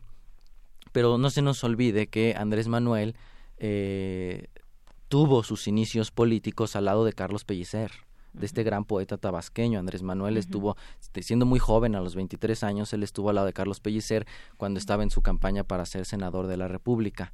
¿Y quién fue Carlos Pellicer? Bueno, Carlos Pellicer, si nos remontamos un poquito atrás, él fue uno de los eh, principales eh, activistas en esta campaña de, de, alfabetización de José Vasconcelos en el 21 y también estuvo muy al lado de José Vasconcelos en eh, la campaña presidencial de 1929 y José Vasconcelos, como sabemos, fue nuestro primer secretario de Educación Pública y fue quien comenzó con esta tradición del Estado de Mexicano de imprimir y repartir libros, ¿no? Así como Zapata repartió letras, Vasconcelos repartió letras. Y él eh, empezó a distribuir la Iliada, textos clásicos, entre los jornaleros, entre la población en general. Y es esta inspiración vasconcelista, esta beta vasconcelista la que llega hasta Andrés Manuel a través de esta cartilla moral, un texto del 44 que yo, no sé tú qué opines Mariana, yo veo que no es un decálogo, o sea, hay que advertir a la gente, no son las tablas de la ley. No es un manual que debemos No es un manual, no es un manual de conducta en 14 puntos, tampoco atenta contra los principios del liberalismo en el sentido de que cada quien es libre de elegir su proyecto de vida, cuál es su proyecto vital, de qué manera realizarlo, por qué medios. Lo que pretende Alfonso Reyes es algo más modesto y a la vez muy necesario, que es brindar pautas mínimas de conducta una orientación mínima. Prácticamente lo que nos está diciendo Alfonso Reyes es cómo adquirimos una conciencia moral, una noción de lo que está bien, de lo que está mal, de lo que es indiferente, de lo que no nos debe ser indiferente, que debe conmovernos, que no debe conmovernos. Mm. Y esta conciencia moral es la que hoy creo que necesitamos, ¿no? En un país con estos índices de violencia y de pobreza es muy difícil saber a menudo dónde está el bien, dónde está el mal, qué debemos hacer, quién es nuestro prójimo, con quién debemos empatizar, con quién no. Entonces, eso es muy importante. No atenta ni contra los principios del liberalismo, ni es eh, un decálogo de ni los diez mandamientos. Muy bien. Pues muchas gracias, muchas gracias, maestro José Manuel. Eh, partamos de que efectivamente nuestro país está pasando por un momento, digamos, difícil. ¿En qué sentido? Hay desgaste en términos de corrupción, hay violencia, hay narcotráfico, hay pues muchas muertes, desafortunadamente, ligadas a muchos otros temas. ¿Es válido, quizás em, la pregunta sería, ¿es válido revivir ahora esta cartilla moral? ¿Qué implica también que la lea mucha gente? Porque el texto ahí ha estado, no es eh, no es algo que se está reescribiendo y tal vez ni siquiera interpretando o reinterpretando, sino que se destaca. A ver qué pasaba en aquella época. Es válido revivirla ahora en nuestros tiempos, tenemos otro otro contexto. Eh, y, también preguntaría, estamos ante una situación en México de pérdida de valores y en qué nos puede ayudar o en qué nos puede hacer mal un texto con estas eh, características. Un poco también me gustaría que nos comparta su opinión, doctora, y también de lo que de lo que nos dijo el maestro José Manuel. Muchas gracias. Bueno, pues en relación con esto último que, que preguntas, me parece que sí es crucial eh, contextualizar el documento, ¿no? Y yo estoy de acuerdo en que eh, en el momento en el que se escribió eh, ayudaba como a, generar cierto sentimiento patriota frente a un contexto particular, ¿no? Eh, no estoy segura de que sea la mejor apuesta ahora, por varias razones. La primera y más relevante es que la sociedad mexicana se ha pluralizado cada vez más. No solo no, pluralizado. Pluralizado. Sí, bueno, polarizado también, pero me refería a la, a la, pluralidad no solo en cuanto a las creencias, sino también las formas de vida, este, al igual que las instituciones, ¿no? Entonces, eh, me parece que la apuesta de revitalizar eh, el espacio público debería de estar a través de las instituciones y de, sí, a lo mejor canales de diálogo, eh, pero es que pensar que los problemas nacionales se van a resolver a partir de eh, la revitalización de los valores morales me parece hasta un poco peligroso, ¿no? Porque entonces es, es una explicación de tipo disposicional según la cual en la medida en que los individuos adopten una, una forma de pensar y una forma de actuar, entonces los problemas se van a resolver.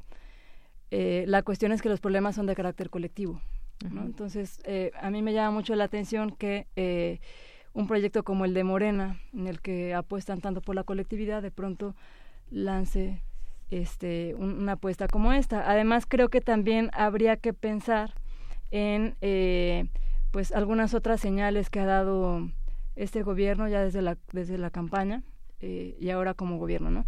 Eh, por ejemplo, la alianza con el Partido Encuentro Social, que tiene una, una raíz claramente cristiana, el acercamiento con figuras como la del sacerdote Solalinde, eh, la visita a la conferencia del episcopado mexicano por parte de Olga Sánchez Cordero, ¿no? O sea, eh, creo que es una apuesta más por el diálogo interreligioso que eh, muy bien.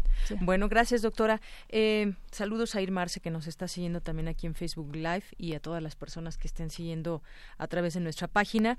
Eh, digamos que te parece quizás un poco traer el pasado al presente en un presente que está pluralizado en un presente que también es diferente a cuando salió este este este, este texto y bueno pues eh, Aquí decíamos, hay opiniones en torno a esa cartilla moral. Hay quien dice, pues a mí me gusta el texto, yo resalto tal o cual cosa, me gusta incluso pues discutirlo con, con la familia, con las personas con las que estamos cerca, pero por otra parte, pues hay quien dice, no, se insiste en ese tema de un tanto como adoctrinar eh, es una de las críticas que yo mayormente he escuchado. Pero bueno, sigamos en el tema. Me gustaría que ahora nos platicaras, José Manuel Cuellar Moreno, pues parte de también un poco comentar lo que nos ha dicho la doctora Mariana. Sí, que es importantísimo, ¿no? Contextualizar el texto. Yo creo que es un texto que ha envejecido bien, pero no deja de ser un texto viejo, ¿no?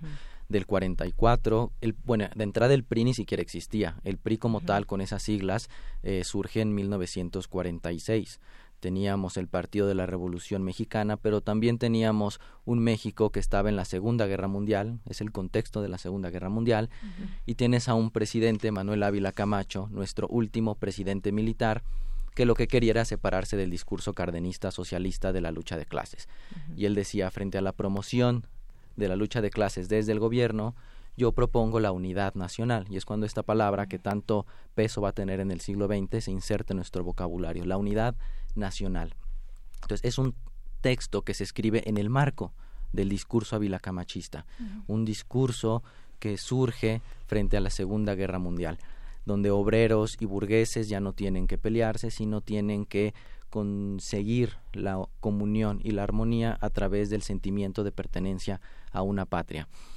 Es en este contexto que encomiendan el texto a, a, Alfonso Reyes, pero que no se publicó. O sea, de hecho, Alfonso Reyes no contribuyó a este proyecto de unidad nacional porque el texto no fue publicado. El gobierno no lo publicó, lo mandó a escribir, pero no lo publicó.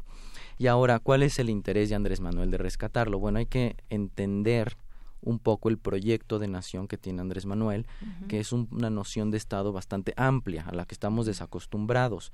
Para él, el Estado debe promover la felicidad de las personas, el amor y el bien.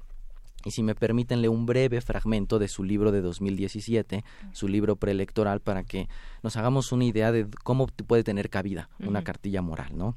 dice Andrés Manuel, si la regeneración moral no se pone en el centro de la discusión y del debate, no iremos al fondo del problema. O sea, con la cartilla moral no quiere solucionar el problema, nada más quiere plantear los problemas de fondo. Debemos convencer de la necesidad de impulsar cambios éticos para transformar a México. Quienes piensan que este asunto no corresponde a la política, olvidan que la meta última de la política es lograr el amor y hacer el bien porque en ello radica la verdadera felicidad.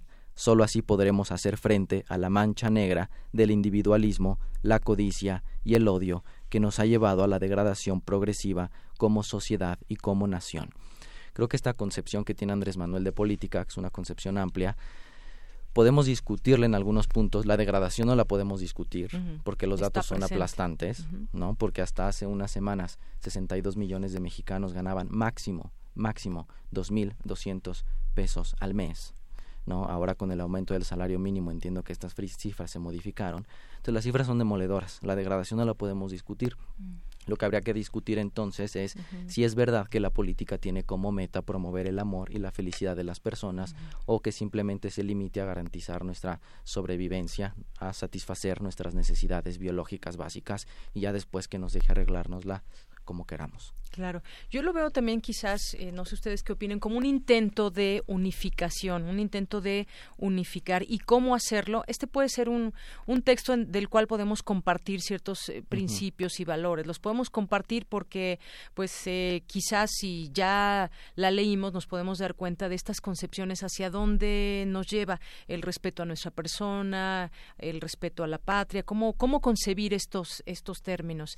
Quizás en ese sentido podríamos también entenderlo. Y esos cambios éticos, ¿qué pasó en nuestro país para llegar a este momento eh, que tenemos de, pues, de tantas cosas que ya mencionábamos? ¿Por qué llegamos a este momento? ¿Qué se perdió en el camino que ahora tenemos un país lastimado?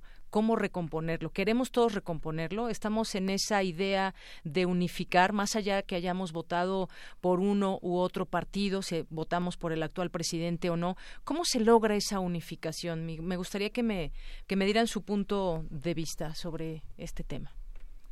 Eh, doctora. Eh, bueno, es que exactamente eso es lo que al menos a mí aún no me queda claro eh, con las declaraciones del presidente y con esta eh, reedición y redistribución de la cartilla moral. ¿no? Eh, yo, por supuesto, no, no estoy en contra de la unidad nacional sería hasta absurdo. ¿no? Eh, por supuesto, también me parece que el Estado tiene una responsabilidad que va mucho más allá de asegurar el, el bienestar material y que tiene que ver también con el bienestar eh, no sé cómo llamarle, no me gusta llamarle espiritual, evidentemente, ¿no?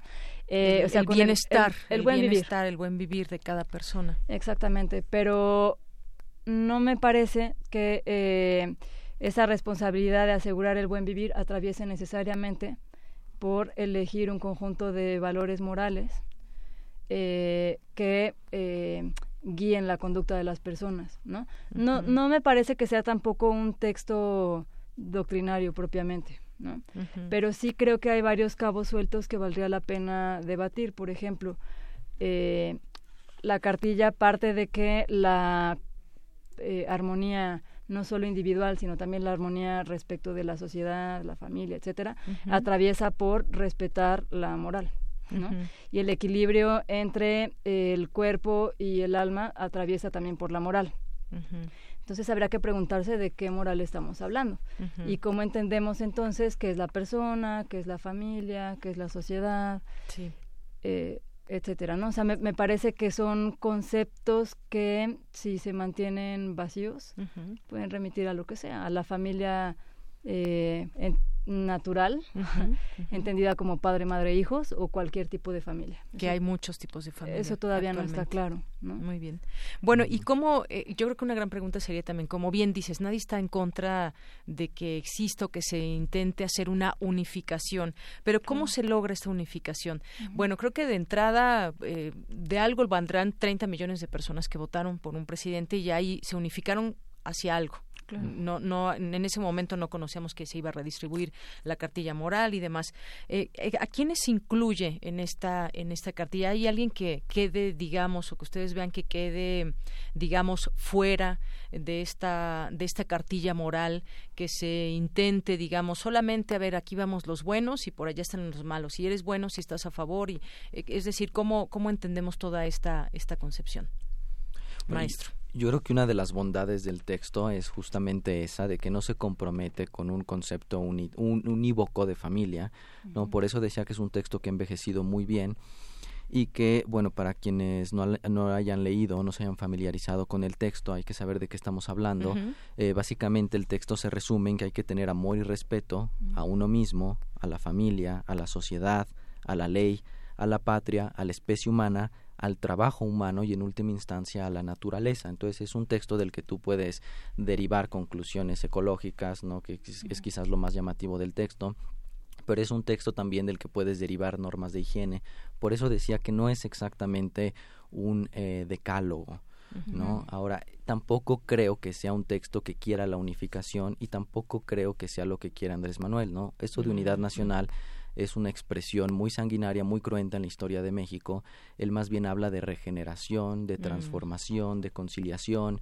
Este Alfonso Reyes nos habla de armonía, no necesariamente de unificación, porque parecería entonces que chocamos de frente contra una nación pluricultural, ¿no? O multicultural, ¿no? Hay unos términos que evidentemente causan muchísimo ruido de la cartilla moral. Y el lenguaje, ¿no? El lenguaje. el lenguaje eh, de entrada que nos hable del espíritu y el alma. Pues todos, no todos creemos en la existencia de un alma y un espíritu. Pero claro, Alfonso Reyes, y creo que por aquí va Andrés Manuel, no entienden espíritu o alma como una entidad que esté eh, eh, inmersa en nuestro cuerpo, no, no es este concepto de alma, sino más bien es un concepto reactivo. Decir, a ver, así como Porfirio Díaz, porque recordemos que Alfonso Reyes era uno de los principales críticos del porfirismo de esta generación del Ateneo, así como eh, Porfirio Díaz y el positivismo eh, nos trataban como animales y creían que la única ley que regía era la lucha eh, por la sobrevivencia y la ley del más fuerte, ¿no? Nosotros no somos eso, nosotros somos seres libres, que queremos realizarnos, que tenemos proyectos, y todo esto que no es material le llaman espiritual. Todo aquello que se desborda del ámbito material le llaman espiritual.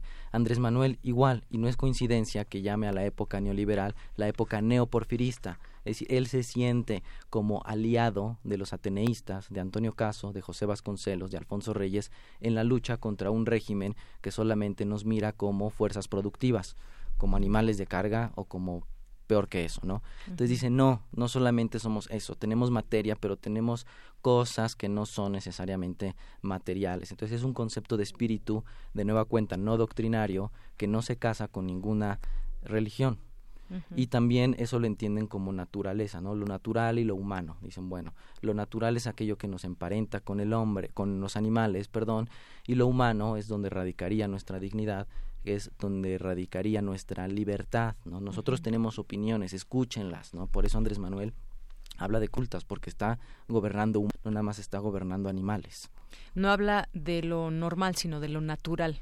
Exacto. ¿no? Que creo que esa, esa parte también es, es importante. Yo, yo ponía también el, el tema del lenguaje, porque quizás el lenguaje a muchos que no conocían esta cartilla les salten algunas formas de, pues bueno, la redacción vaya del texto. Hay, hay un resumen que yo a las personas que quizás no la hayan leído aún, está en internet y al último viene un resumen de esta, de esta cartilla. Y bueno, son seis eh, partes en que se divide. Habla del respeto a nuestra persona, el respeto a la familia, el respeto a la sociedad humana, el respeto a la patria, el respeto a la especie humana, cada persona es como nosotros, y el respeto a la naturaleza que nos rodea. Son principios que, como dices, es un texto que, que es un texto viejo, pero que como tal no ha envejecido porque tenemos esas, eh, o podemos digamos plantearlo y asimilarlo como tal a nuestros a nuestros tiempos. Eh, qué les parece también pues ese lenguaje quizás eso también a muchas personas les haga cierto ruido por cómo está eh, planteado y el uso eh, insistente de ciertas palabras que ya comenzábamos comentábamos al inicio. Exactamente, es que creo que la, la precisión que hacías hace un momento es muy importante. Eh, al hablar de espíritu no se está comprometiendo con una religión en particular o algo así, eh, sino simplemente eh, dejando notar que la, la, existencia humana es algo más que lo material. En ese sentido yo estoy de acuerdo contigo. Sin embargo, sí me parece que el lenguaje nos remite también un poco como a posturas, si no religiosas, y cuasi religiosas, ¿no? Eh, hablar de alma, de espíritu, lo verdadero, lo natural, que decíamos hace un rato. No sé por qué no hablar de dignidad humana, por ejemplo, en lugar de espíritu, eh, ya en este contexto, o, o hacer esas aclaraciones eh, en la presentación, cuando menos, ¿no? Muy bien. Bueno, pues es, es, parte de lo que también podemos decir. Quizás podríamos leer alguno para que la gente que no lo ha leído vea más o menos cómo, cómo va este, este lenguaje. Voy a, traer el, la primera parte de este resumen y dice, el respeto a nuestra persona, en cuerpo y alma, el respeto a nuestro cuerpo nos enseña a ser limpios y moderados en los apetitos naturales. El respeto a nuestra alma resume todas las virtudes del orden espiritual. Bueno, ya en este párrafo tenemos estas palabras de las que decíamos y esta redacción nos enseña eh, a ser limpios y moderados en los apetitos naturales, por ejemplo. Ahí hay quien puede causar polémica y decir, bueno, ¿cuáles son esos apetitos naturales? ¿No? Hay que entenderlo como tal. Y yo creo, y les pregunto, aquí caben, caben, caben todos, eh, decía yo, se deja de lado o es también incluirnos a todos en esta, en esta, en esta concepción. Sí, sí, claro, no estoy de acuerdo que es un texto eh, tramposo en el sentido de que pareciera ser muy simple, pareciera muy legible, pero es de una densidad filosófica tremenda. Entonces ahí sí. no sé qué tanto convenga eh, entregar la cartilla moral a un amplio público porque se pueden entender un montón de cosas. Ahí Alfonso Reyes nos está hablando en clave aristotélica. Para Aristóteles los apetitos naturales son los apetitos de nutrición y reproducción. Es decir, está diciendo hambre, sed y este, los y necesidades reproductivas. Esos son los naturales. Que ahora quizás le podríamos llamar, bueno, ahora y Alfonso Reyes ya desde el 44 le pudo haber llamado apetitos biológicos o tal cual llamarle así, ¿no? El hambre y tenemos que ser moderados con nuestros alimentos, con nuestras bebidas, etcétera, ¿no? Entonces, sí, esto de natural, entonces ahí es un texto que tenemos que leer con pinzas, que yo recomendaría leer más de una vez. Incluso Alfonso Reyes en el pequeño prólogo dice, este es un texto que se tiene que estudiar con un maestro, ¿no? O tiene que haber una especie de guía, incluso pasa un pequeño consejo el poema, porque incluso hay un poema por ahí en medio, dice primero que lo lean en voz alta antes de entregárselo a la persona y que lo lea escrito. Entonces es un texto no solamente para una lectura ligera, sino es un texto para leerse, para releerse, así fue concebido, y para discutirse, para hacer justamente lo que estamos haciendo ahora. ¿no? De nueva cuenta no es un libro que nos entregue las cosas masticadas, que nos entregue las cosas hechas para que nosotros las consumamos. Yo entiendo o quiero entender que este es el inicio de un movimiento más amplio de publicación y de difusión de textos. Porque en su libro del 2017, cuando retoma esto de la República Fraterna y de que hay que tocar el fondo de los problemas, que es un fondo moral, eh, habla de la cartilla moral, pero te dice no solamente, o sea, no es el único texto que guía la cuarta transformación, debe haber otros, menciona el Nuevo Testamento, menciona el Antiguo Testamento, menciona a Aristóteles, pero también menciona a Confucio, menciona a Buda, menciona a Tolstoy, menciona a Flores Magón, eh, incluso menciona a Silvio Rodríguez. Entonces, es toda una playa, playa de pensadores que debemos tomar en cuenta y esto, entiendo, es solamente el punto de arranque. Bueno, pues miren, aquí llegaron algunos comentarios eh, de lo que estamos platicando. Irma Arce, que sigue está escuchando Prisma. Eh, Saxol, Jex dice eh, que le gusta mucho el programa, siempre vanguardiza. La radio en México necesita más programas así, menos opinadores a sueldo. Ay, ya no le puedo cambiar. a ver, aquí le voy a decir a mi compañero Daniel Olivares, porque solamente me quedé aquí con este, este comentario. Y bueno, aquí nos dice José Luis León, la cartilla moral puede servir como base de un documento más apropiado a nuestra realidad concreta que definitivamente es necesario. Nos dice también Lili Bo, hola, felicidades al maestro, se nota que sabe de lo que está hablando, justifica muy bien lo que dice. La doctora me da la impresión de que solo justifica sus comentarios en su no creencia en algo, como personas pertenecemos a una sociedad, el ajuste en nuestro comportamiento individual repercute en lo social. Y bueno, pues no sé si tengamos otra otros comentarios aquí que cuesta un poquito pasar el a ver nos dice Gonzalo Leiva la cartilla moral viola el estado laico. Eh, también eh, ya estos comentarios. Bueno, pues ahí son comentarios del auditorio, creo que todo se vale, como les decía, pues hay quien está a favor, quien está en contra, y yo creo que desde se debe hablar, quizás me, me, atrevería a decirlo, vamos a hablar de ella si ya la conocimos, invitamos a que la gente la lea y nos dé su opinión también, ¿no?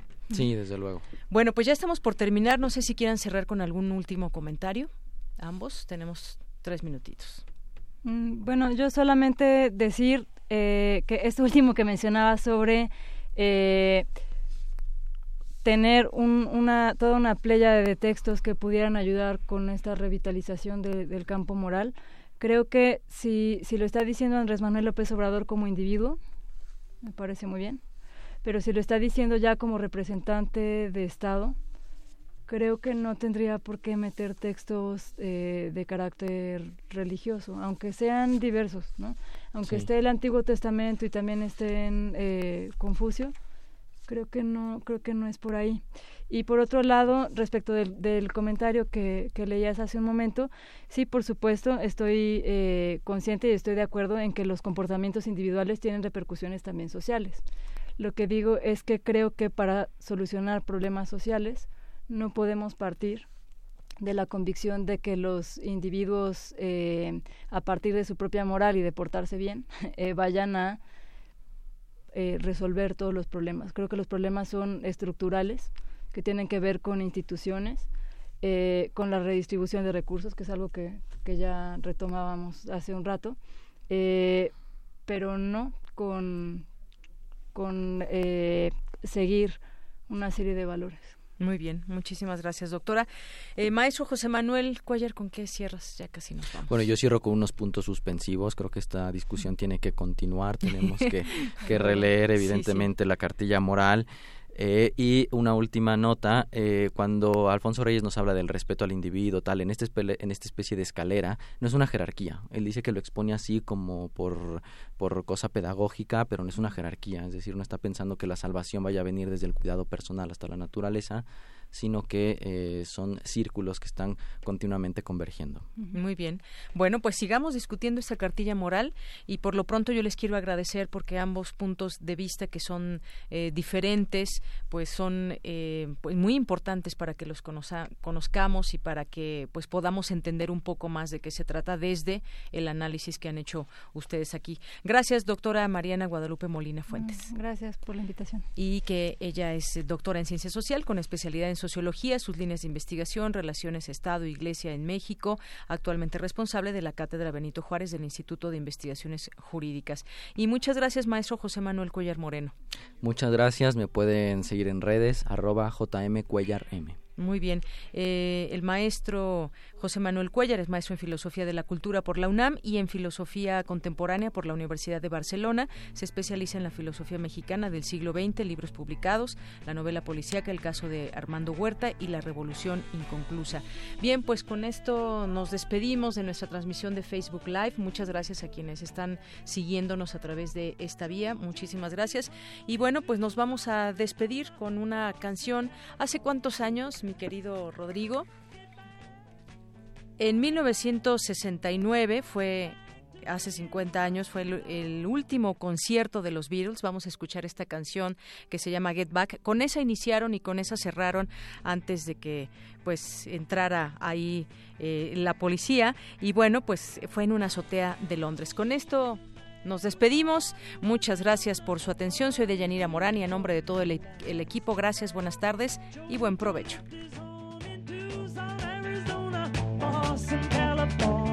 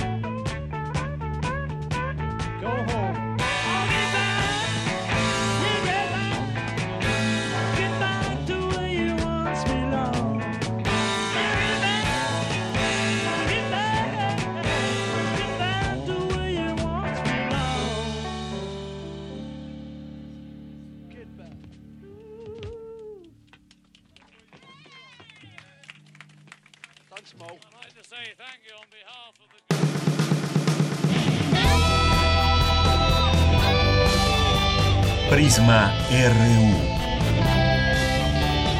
Relatamos al mundo.